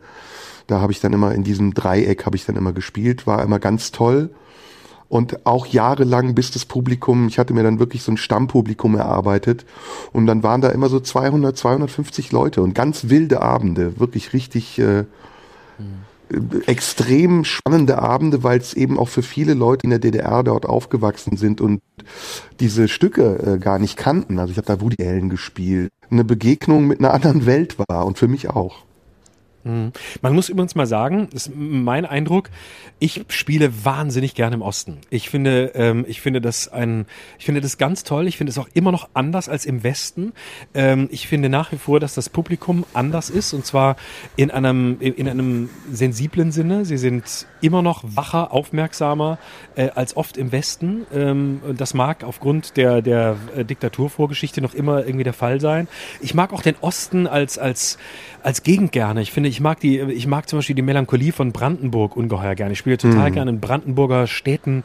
Die Theater sind oft ein bisschen runtergerockt, aber die Leute sind äh, wahnsinnig nett und äh, auch die. Ist dir aufgefallen, dass die einem auch immer Blumen gegeben haben am Ende? Ja, Ne? tatsächlich ja. Man hat stimmt. immer Blumen ja. bekommen. Das war immer eine besondere Wertschätzung. Ähm, das ist mittlerweile, glaube ich, nicht mehr so, aber so in den ersten Jahren nach der Wiedervereinigung ist mir das richtig aufgefallen. Ja, das stimmt. So, wir sind noch, Ja. wir haben noch zwei und dann kommen wir zu unseren Heimatstädten. Und dann sind wir schon beim Thema Heimat. Genau. Ähm, ich habe noch äh, einen Ort, den ich äh, auch sehr ähm, schätzen gelernt habe, ähm, und das ist äh, Freiburg. Freiburg, Theater gesagt, habe ich eine Marientor? lange Geschichte mit. Nee, das Vorderhaus in Freiburg. Das Vorderhaus, ja gut, Und okay. Das ist äh, auch ein, ein toller Ort, die ein tolles Programm machen, ähm, denen ich bis heute freundschaftlich verbunden bin, die wirklich äh, sehr, sehr, sehr liebevoll sind und wo man gerne, wo, man, wo ich immer wieder gerne hinkomme. So, jetzt habe ich noch einen. Jetzt muss ich mal genau überlegen. Wir waren überhaupt nicht im Südwesten. Und wir wollen ja so besondere Schuppen irgendwie sagen. Also ich, viele müssen wir gar nicht erwähnen. Scharfrichterhaus in Passau, Hofgarten in Aschaffenburg. Das sind ja Institutionen mittlerweile. Kulturfabrik Ja. in Krefeld oder in Koblenz. Das sind ja Institutionen. Unterhaus Mainz etc. pp. Ähm, was mir fehlt, ist das alte Pantheon in Bonn. Das war für mich, ist Oh, auch ja. eine Institution, aber das war so schön, wirklich da in, in der Kanzlerallee, in den Keller, dieses alte Theater, was jetzt ja nicht mehr Ja. existiert. Ähm, das fehlt mir. Das fand ich ganz toll. Das fand ich ganz toll. So, jetzt kommen Ja, wir zu unseren. Heimatstädten. So, jetzt geht's los. Du hast mich gefragt. Was ist Lörrach für eine äh, Stadt? Erzähl. Also du hast mich ja vorhin gefragt, äh, w- warum ich da so wenig, äh, warum ich da so wenig von habe. Also ich würde tatsächlich ähm, davon sprechen. Ich habe das, was Thomas Bernhard einen Herkunftskomplex nennt. Ähm, ich äh, bin bin da immer wieder gern. Es, äh, ich äh, habe da meinen Frieden mitgeschlossen. Ich bin damals da in großer in, in großer äh, spätpubertärer Abneigung gegangen. Das tun wahrscheinlich viele, wenn sie den Heimatort verlassen. Ähm, aber es ist immer so ein gewisses Moment von Fremdheit geblieben. Ich habe diese Sprache, diesen Dialekt, diesen alemannischen Dialekt nie gesprochen. Ähm, und äh, ich habe mich immer ein Stück weit auch ein bisschen fremd gefühlt. Ähm, und Lörrach ist, glaube ich, mittlerweile mit, mit Umkreis 70.000 Einwohner oder so, aber das geht dann wirklich bis ins Wiesental, also es sind 20, 30 Kilometer, das gehört alles noch zum Landkreis. Ähm, die Kernstadt hat, glaube ich, so 50.000 Einwohner. Es ist wirklich viel passiert. Es ist sehr viel ähm, im Rahmen einer Kleinstadt urbaner geworden. Als ich da groß wurde, was war der Eindruck, den du hattest, noch viel, viel, viel prominenter, nämlich viel grauer, viel ähm, dunkler und ähm, äh, damals war es im Grunde so eine so eine Beamtenstadt, wie so ein Vorort vom schönen Basel, ähm, wie so die die die kleine hässliche Schwester. Heute nicht mehr, aber ähm, ja, es ist äh, man wird da sehr behütet groß, südliches Baden-Württemberg, sehr wohlhabend ähm, und äh, insgesamt äh, auch ein bisschen saturiert, würde ich sagen. Hm. Ja, ich komme ja aus Neuss. Ne? Ich habe ja zwei Heimatstädte. Also aufgewachsen mhm. in Neuss am Rhein, dem äh, ehemaligen Novesium, einem Außenlager von Köln. Und aber eigentlich ist meine Heimatstadt Istanbul. Und ähm, über welche mhm. soll ich dir was erzählen? über, lass uns mal vorerst bei Neuss bleiben und ausführlicher zu Istanbul kommen. Ich finde, ich finde, Neuss schließt sich jetzt gerade besser an. Also kurz zu Neuss. Neuss ist über 2000 Jahre alt, ist eine ganz hübsche kleine rheinische Stadt. Aber was heißt klein? Wenn du sagst, ähm, Lörrach hat 50.000 Einwohner, Neuss hat 150.000 Einwohner. So und, groß ist das? Das war mir gar nicht bewusst. Doch, Neuss ist ziemlich groß und ähm, mhm. Es gibt so ein paar Sachen, für die Neuss bekannt ist, vor allem aber für das Schützenfest. Neuss ähm, hat ein ganz großes Schützenfest. Man, man rühmt sich, das größte Schützenfest am linken Niederrhein zu haben, so wie diese Hotels, die immer diese Broschüren rausgeben und dann ist ein roter Punkt in der Mitte und man hat das Gefühl, man sei im Zentrum Europas, obwohl man irgendwo am Arsch der Welt ist. So hat auch Neuss sich diesen Titel gegeben, halt das größte Schützenfest am linken Niederrhein zu haben. Und Neuss ist eine eine kleine Großstadt mit, mit, mit äh, sehr schönen Ecken und ich bin da sehr gerne aufgewachsen. Aber dieses Rheinische, also das, was auch in Köln ja noch viel schlimmer zelebriert wird, das gibt's da auch und das finde ich genauso wie du ein bisschen abstoßend. Also es hat immer so was ja. Trolliges. Ja, also ich, ich mag ja das Rheinland, weil ich die Leute wirklich äh, sehr herzlich und offen finde. Also ich finde, dieses Klischee stimmt. Aber ich kann mit dem, mit dem ganzen Lokalpatriotismus und all dem, was damit zu tun hat, wirklich gar nichts anfangen. Ähm, hm. Gut, jetzt komme ich auch nicht daher. Aber ich kenne Neuss wirklich nur vom Rheinischen Landestheater, wo ich übrigens immer wieder gern äh, äh auftrete und aufgetreten bin. Aber In der alten Post bist du nicht so aufgetreten? Nee, Nee, ich okay, bin irgendwann okay. im, ich durfte irgendwann ins Rheinische Landestheater und war ganz stolz. Oh, oh. Ähm, ja, das ja. ist ein toller Ort zum Auftreten. Naja, also meine eigentliche Heimatstadt ist wie gesagt Istanbul und Istanbul ist genau. natürlich. Genau. Äh, welche ja, Form von Heimat verbindest du mit mit Neuss und welche Form von Heimat verbindest du mit Istanbul? Das ist eine gute Frage. Wir wollten ja eh über den Begriff Heimat sprechen. Es gibt ja drei Definitionen für diesen Begriff in der Psychoanalyse. Der erste ist, ähm, die erste ist, Heimat ist dort, wo man sich zu Hause fühlt. Heimat ist ähm, dort, wo man herkommt, ist die zweite. Und Heimat ist dort, äh, wo man, wo man sich wohlfühlt, ist die dritte. Und ähm, Neuss ist das, wo ich aufgewachsen bin und was für mich so die primäre, sichtbare, fühlbare Heimat, fühlbarere Heimat ist. Aber es gibt immer eine, eine Diskrepanz zwischen dem, was der Neusser Lokalpatriotismus ist und dem, was ich als Heimatgefühl beschreiben würde für mich ist äh, durch diese Straßen zu laufen und ähm, sie wiederzuerkennen oder die Ecken und Punkte, an denen ich Erfahrungen in meinem Leben gesammelt habe, wiederzusehen, etwas sehr Heimatliches. Das kann eine Bank im Stadtpark sein, wo ich das erste Mal geknutscht habe, oder das kann irgendwie äh, sonst wo sein, wo man mit Freunden saß und sein erstes Bier getrunken hat. Das ist für mich auf jeden Fall Neues, also eine viel lebensnahere Heimat. Istanbul ist eine, ist eine Sehnsuchtsheimat. Also das ist natürlich eine Heimat, zu der ich mich sehr stark verbunden fühle, weil meine ganze Familie dort lebt und weil ich dort auch irgendwie hingehöre. Also wenn ich da hinfahre und ich merke schon, dass die Menschen meinen Namen richtig aussprechen, dann fühle ich mich viel ähm, eingebetteter, als ich das je in Neuss getan habe. Ich war in Neuss mhm. immer ein Fremdkörper. Ich war immer der, der andere. Und das hat sich natürlich im Laufe der Jahre verändert, weil immer mehr äh, fremde Menschen nach Deutschland gekommen sind und die Deutschen sich an die Menschen auch gewöhnt haben und die Menschen sich auch an die Deutschen gewöhnt haben. Aber bis zum heutigen Tage ist es, dass ich wie ein, wie ein Exot in einer fremden Welt fühle, die mir aber sehr nahe ist, wenn ich in Neuss bin. Und in Istanbul ist das anders. In Istanbul gehe ich sozusagen in der Masse auf. Da bin ich einer von ganz vielen. Da werde ich auch nicht mehr, bin ich auch nicht mehr wiedererkennbar. Und diese Stadt hat auch nochmal für sich etwas unglaublich Schönes. Also es ist erstmal die Lage ähm, am Bosporus. Die Stadt ist komplett umgeben von Wasser. Überall weht ein leichter Wind, so wie das in Lissabon zum Beispiel auch ist. Und dann ist es halt eine Stadt der wechselnden Kulturen und einer ganz wechselhaften Geschichte. Du hast äh, byzantinische Überreste, du hast ähm, äh, viel griechische Spuren, du hast äh, die osmanischen Überreste, der große Topkapi-Palast. Lebendige, riesengroße Stadt. Man schätzt heute 22 Millionen Einwohner, in der man als Fremder entweder total wohl sich fühlt oder absolut auf einen Horrortrip kommt, weil es einen komplett überfordert. Ich kenne es, also ich kenne nur den europäischen Teil, ne, das sind ja die beiden, oder der, der europäische und der, der, heißt der asiatische Teil der andere? Ähm, ich, ich weiß es gerade gar nicht. Das sind ja zwei Teile, ne? Ja, ähm, ist, genau. Und äh, Genau, und ich war im, im europäischen Teil quasi, also das, da war, ich fand's fantastisch. Ich, fand's, ich war nicht lange da, paar Tage, aber ich fand's großartig. Es ist eine, eine unglaublich, ähm, man kann wirklich sagen, inspirierende Stadt. Also ähm, eine solche, eine solche Lebendigkeit und äh, ich habe natürlich auch den äh, Tahrirplatz angeguckt und so, wo die, wo die das Demonstrationen waren. Das ist Kairo. Wie heißt er? Wie heißt er mit T? Der Platz ist der Taximplatz, den du meinst. Taksim, oh gut, das, ja, sprachlich liegt es nah beieinander. Sorry, ja. Mm, mm. Taximplatz, natürlich. Entschuldigung. Kein Problem. es war der richtige gemeint. Ich habe auch noch das Bild vor mir, aber ja, scheiße, genau. Da war ich, ach, das, es ist eine, es ist wirklich, ähm, es ist wirklich toll. Also ich hätte da Wochen äh, verbringen können.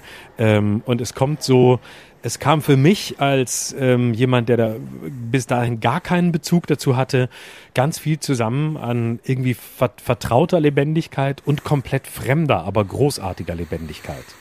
Hm. Ja, das ist, also wir reden ja über Heimat und ich habe ja gesagt, ähm, das ist ein großes Thema für mich, weil ich natürlich als Mensch äh, heimatlos groß geworden bin und Zeit meines Lebens bis zum heutigen Tage auf der Suche bin nach Heimat. Und ähm, dieser Begriff, der ja in diesen Variablen, wie ich sie eben beschrieben habe, sehr unterschiedlich sein kann, der, ähm, der hat irgendwie noch nicht seinen Platz gefunden. Also ich kann ihn mir immer noch nicht erklären, weil ich ihn nicht greifen kann. Und manchmal, ähm, manchmal verändert der Begriff Heimat auch seine Form. Dann wird er zum Beispiel zu einem Menschen oder ähm, zu einem, zu einem Stück Musik oder einem Bild oder einem Moment, der sich anfühlt wie Heimat. Aber vielleicht muss man Heimat auch nicht äh, finden wollen. Vielleicht ist Heimat auch die Suche nach etwas und ähm, ist vielmehr in einem drin als ähm, außer einem. Ja, es ist, äh, es ist wirklich eine große, es ist eine ganz große Frage. Also ich würde Heimat auch äh, ähm, nur sehr bedingt ähm, festmachen an äh, an, an Orten. Es ist wirklich eher das Gefühl einer Stimmung zu einem ganz äh, bestimmten Ort. Also mit Orte meine ich jetzt Städte oder, oder so, sondern oder äh, es ist, glaube ich, was anderes, ob man über Herkunft spricht oder über oder ob man über Heimat spricht. Herkunft kann Heimat sein, Herkunft muss aber nicht äh, Heimat sein. Und ähm, ich äh, glaube, es hat ganz viel ähm, mit diesem schönen Satz von Ernst Bloch zu tun. Heimat äh, ist äh, ein Licht, das aus der Kindheit scheint, hat er, glaube ich, geschrieben, was ich sehr, sehr schön finde. Also Heimat ist etwas, äh, ähm, was man immer irgendwie mit Kindheit äh, assoziiert, aber was eben auch irgendwie in der Kindheit äh, oder in dieser in diesen Kindheitsmustern bleibt und ähm, wohin man ja auch in dieser kindlichen Art und Weise nie zurückkehren kann. Also wenn man zurückkehrt an den Ort, äh, wo man äh, groß geworden ist oder wo man war, als man klein war, weil man glaubt, dort äh, etwas weitermachen zu müssen, zu Ende bringen zu müssen oder äh, anknüpfen zu müssen, dann geht das ja meistens nur, wenn man es nicht in dem Sinn versucht, in dem man damals gegangen ist. Ne? Also ähm, man muss dann quasi als ein Veränderter ähm, dahin zurückkehren, als der, der man heute ist. Und Rückkehr in das, was Heimat ist, kann auf der einen Seite sowas, ähm, äh, ja, ich glaube, das ist auch Bloch, der nennt es ähm, äh, sentimentalistisch vergaffendes haben. Also, oh, da war es so schön, da will ich wieder hin. Das ist so die infantile Seite, da möchte ich noch mal, da möchte ich jetzt auch wieder sein. Oder das andere zu sagen, nö, ähm, ich bin heute ähm, der, der ich geworden bin, aber in diesem Gewordensein möchte ich meine Heimat, das von damals, mit ganz neuen Augen entdecken, äh, mit frischen Augen und mit dem der heute Zugang hat, aber nicht der, der er damals war und der mit, den, mit dem damaligen Blick da reingeht und mit den damaligen Haltungen und vielleicht auch Verpanzerungen, Antipathien, all das ist weg. Und das ist, glaube ich, ein großer Unterschied, wenn es um die Frage geht, an welche Orte ähm, die Heimat bedeutet haben, kehrt man zurück. Hm. Ja, bei mir ist der Begriff Heimat ja auch mit dem ähm, Begriff Heim verbunden. Ich mhm. habe ja die ersten Jahre meines Lebens in einem Kinderheim verbracht und ähm, aus dieser Zeit, glaube ich, stammt auch die Sehnsucht äh, danach, nach Hause zu kommen oder nach Hause kommen mhm. zu können oder in ein Zuhause kommen zu können, das einem Sicherheit, Geborgenheit ähm, und Zuflucht bietet. Und ähm, ich weiß, dass das, wonach ich suche, was ich eben beschrieben habe, was vielleicht viel mehr in mir zu sein hat als außer mir, dass das was mit dieser Erfahrung zu tun hat und dass es aber auch was mit meiner Herkunft zu tun hat. Also es ist sozusagen eine Mehrfachsehnsucht, die sich da ähm, gebildet hat. Und ähm, wenn es dann diese Momente gibt, in denen man das spürt, dass man zu Hause ist, wie gesagt, das kann in sehr unterschiedlicher Form sein. Kann sein, dass man einen Menschen gefunden hat oder eben diese Situation, von der ich eben gesprochen habe. Bei mir war das zum Beispiel, wenn ich in Istanbul war, ähm, bei meinen Großeltern, die in den Slums von Istanbul gewohnt haben. Ähm, da müsste ich jetzt ein bisschen ausholen, um diese Geschichte zu erzählen, die sehr romantisch ist. Meine Oma, die eigentlich aus einem sehr vornehmen Haus kam, hat sozusagen in ihrem Stand ähm, sich herunterstufen lassen, weil sie sich in einen Mann verliebt hat, der ja, der nicht zu ihren Kreisen gehörte. Und dann ist sie zu ihm in die Slums, äh, so wie die Favelas in Rio, nach Istanbul gezogen. Und die wohnten sehr schlicht in so einer Baracke. Und da war ich immer. Und dieses, dieses Heimatgefühl bei meiner Großmutter zu sein und ähm, sie strich mir dann übers Haar ähm, und, und ähm, vermittelte mir so etwas wie, ja, hier kannst du bleiben. Das ist etwas, was bis zum heutigen Tage bei mir ähm, wirkt. Also ich würde sagen, wirkt. Es ist keine Verzweiflung oder Trauer, sondern es ist ein sehr schönes Gefühl eigentlich, was ich damit verbinde. Und gleichzeitig ist es aber auch ähm, eine bittere Schönheit, die es hat. Heimat hat für mich auch immer etwas, du hast es eben mit Bloch gesagt, aber ich würde es jetzt nicht so negativ sagen, hat für mich auch immer etwas sehr Sentimentales. Ja, ähm, welche Rolle spielt das Heim dabei, wenn du sagst, du suche nach Sicherheit und Geborgenheit? Ist, wäre das quasi ähm, die Sicherheit ähm, nicht mehr äh, in dieser Form des Heims sein zu müssen, also weg vom Heim in etwas, was eine Form der Sicherheit und Geborgenheit gibt, die nicht äh, das Erzwungene oder Gezwungene hat? Oder hatte Heim auch einen Moment von Sicherheit und Geborgenheit? Das kann ich schwer beschreiben, weil ich da zu klein für war. Aber ähm, so ein Heim ist natürlich in den 60er Jahren für ein Kind erstmal ähm, unangenehm gewesen. Und das war ein katholisches Nonnenheim. Also da waren katholische Nonnen, die ähm, nicht gerade zimperlich umgegangen sind mit den Kindern. Also ich, ich habe mhm. da ganz frühe Erinnerungen, die ähm, die sehr unangenehm waren, in denen ich hm, nachts aufgewacht bin und dann über die Gänge gelaufen bin, um zu flüchten. Und man hat mhm. mich dann ähm, ans Bett gebunden. Wirklich so an allen mhm. Vieren, wie ein Tier und mit einer Schlinge am Kopf, äh, hat man mich ähm, arretiert, so dass ich nicht weglaufen konnte. Deswegen mhm. ist das keine schöne Heimat gewesen. Das war eher ein Gefängnis. Das glaube ich. Mhm. Mhm. Das glaube ich, ja, ja.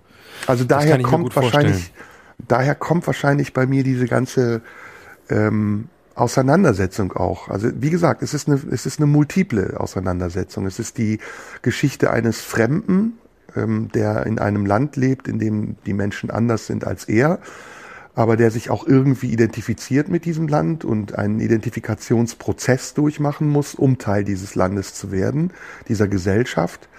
Ähm, und es ist die Geschichte eben auch eines Kindes, das ähm, fremd gemacht wird, dadurch, dass die Eltern es erstmal in ein Heim geben. Also gar nicht mit böser Absicht. Meine Eltern, denen ich das schon längst verziehen habe, waren Gastarbeiter und die wollten hier arbeiten und das eine hat das andere ergeben und ähm, ist jetzt gar nicht so dramatisch, wie es sich anhört. Aber trotzdem, da ist etwas passiert und etwas entstanden, was bis zum heutigen Tage für mich auch Motor meiner Arbeit ist, zum Beispiel, die ich als ähm, sehr starke Heimat empfinde. Also ich kann mhm. mit vielen Dingen ähm, viel unsicherer umgehen als mit meiner Kunst. Die Kunst ist für mich ein sehr warmes Zuhause. Hm.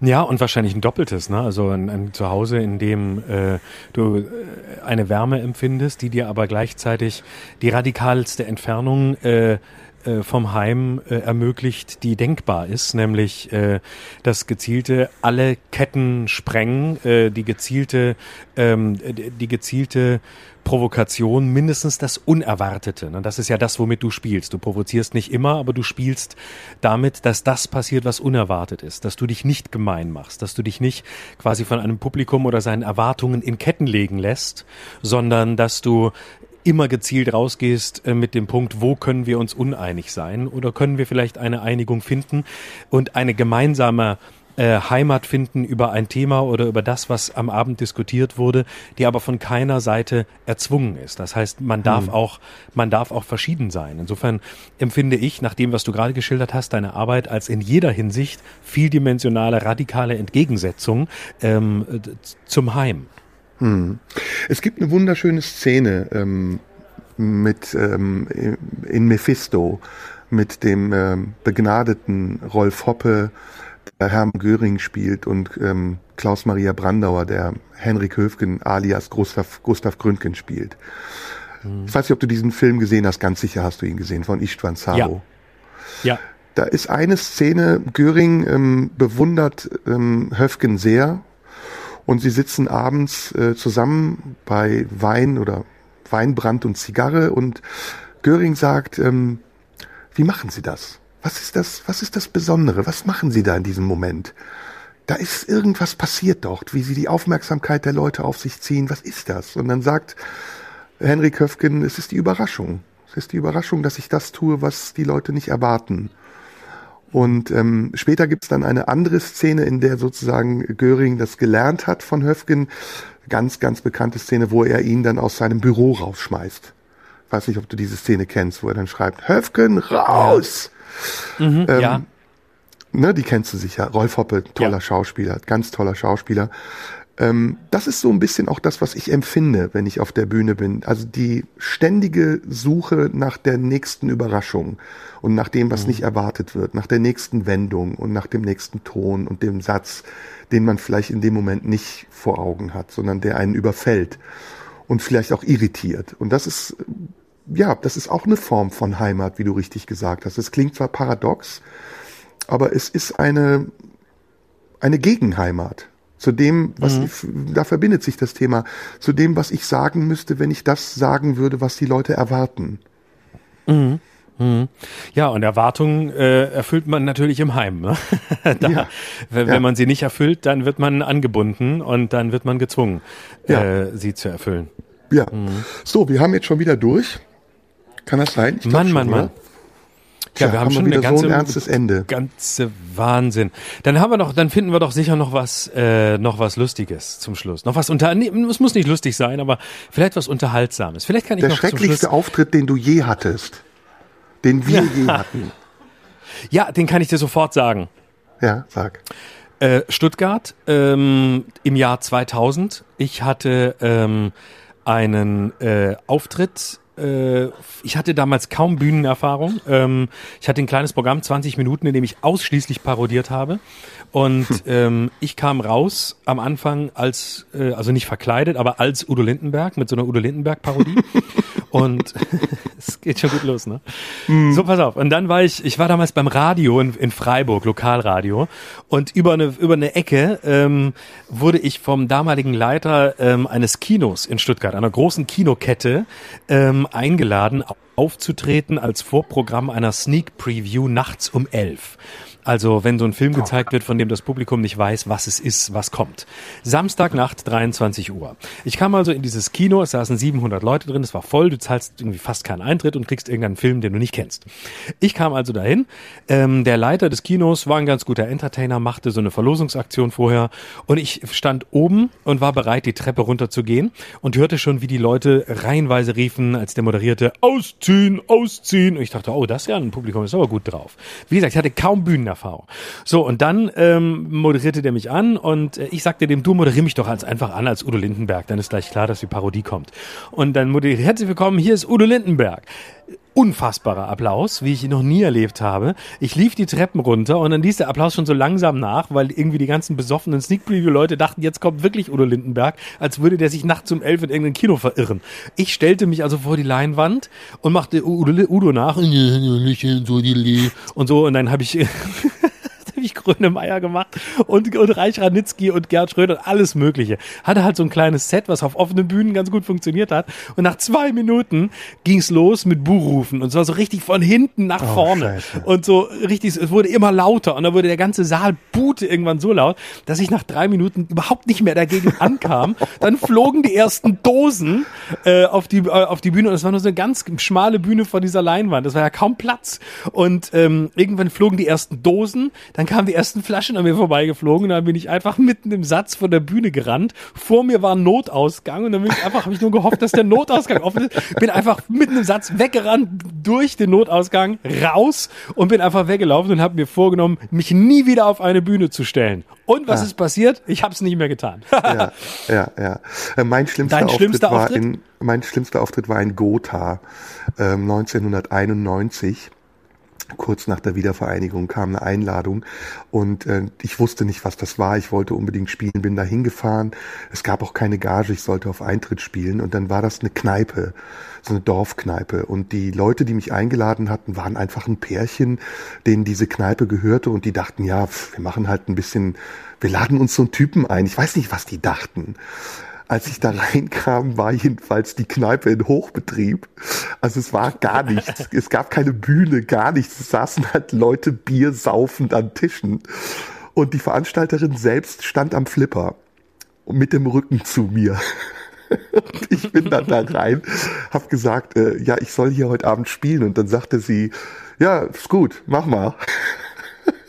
Und dann habe ich irgendwie notdürftig mit meinem kleinen Köfferchen mich umgezogen in der Kneipe. Es gab auch keine Umkleidekabine, gar oh nichts. Oh oh und habe dann ähm, hab dann mich einfach zwischen diese Tische gestellt und angefangen meinen Text zu sprechen und dann hat irgendwann die Veranstalterin in Anführungsstrichen selbst sich vom Flipper zu mir gedreht und gesagt, geht das auch ein bisschen leiser? Und das Schlimme war, ich habe dann durchgezogen irgendwie eine Stunde und die Leute waren mega angenervt von mir. Keiner hat sich für mich interessiert. Und ich musste dann bei dieser Veranstalterin pennen.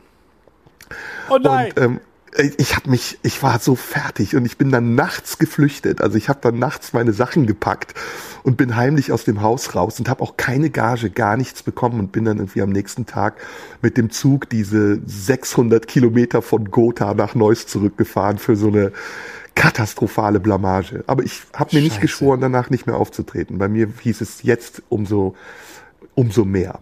Jetzt erst recht. Ja, bei mir war das auch so. Ich habe danach habe ich das dann habe ich habe ich das Vorhaben wieder platzen lassen und äh, konnte dann teilnehmen an einem an einem Wettbewerb, einem kleinen Kleinkunstpreis der Uni Freiburg, wo ich noch nicht mal Student war. Ich war noch Zivi und äh, da habe ich mich dann äh, da habe ich mich dann quasi haben so viele Leute um mich herum gesagt, melde dich doch da an. Dann habe ich mich da angemeldet und hab, bin da aufgetreten. Das war auch ein toller Auftritt und den habe ich dann auch gewonnen und dann war ich rehabilitiert. Ja. Aber eine Zeit lang habe ich wirklich gedacht, ich bin auf dem falschen Pferd unterwegs, äh, Geburtstage bespaßen zu Hause im äh, in in Lörrach ist halt dann doch was anderes, als auf einer großen Bühne vor hunderten Leuten zu stehen. Aber ja, ja. ja. gehört dazu. Schön. Wir haben wieder so. zwei Stunden gelabert und wir sprechen Mann, uns nächste Mann, Mann. Woche wieder, ne? Ich freue mich sehr. Ich ja. wünsche dir eine schöne Woche. Genieße die Zeit. Und Ja. falls du noch mal in Lörrach vorbeikommst, Grüße und wenn nicht, nicht schlimm. Mach's gut, Florian. Bis nächste Woche. Bis nächste Woche. Danke fürs Zuhören euch und äh, Nachrichten wie immer ähm, an mich Instagram, da bin ich. Ähm, Schröder Live heiße ich, schreibt mir direkt oder schreibt ähm, per Post an Radio 1 und die Adresse kennt mal lieber Kollege Serdar Somuncu. Das ist die Marlene Dietrich Allee 20 in 14482 Potsdam. Und das war's. Das war's. Wir lesen alles und hören uns nächste Woche. Tschüss. Tschüss. Das war Schröder und Sumunju. Der Radio 1 Podcast. Nachschub gibt's in einer Woche.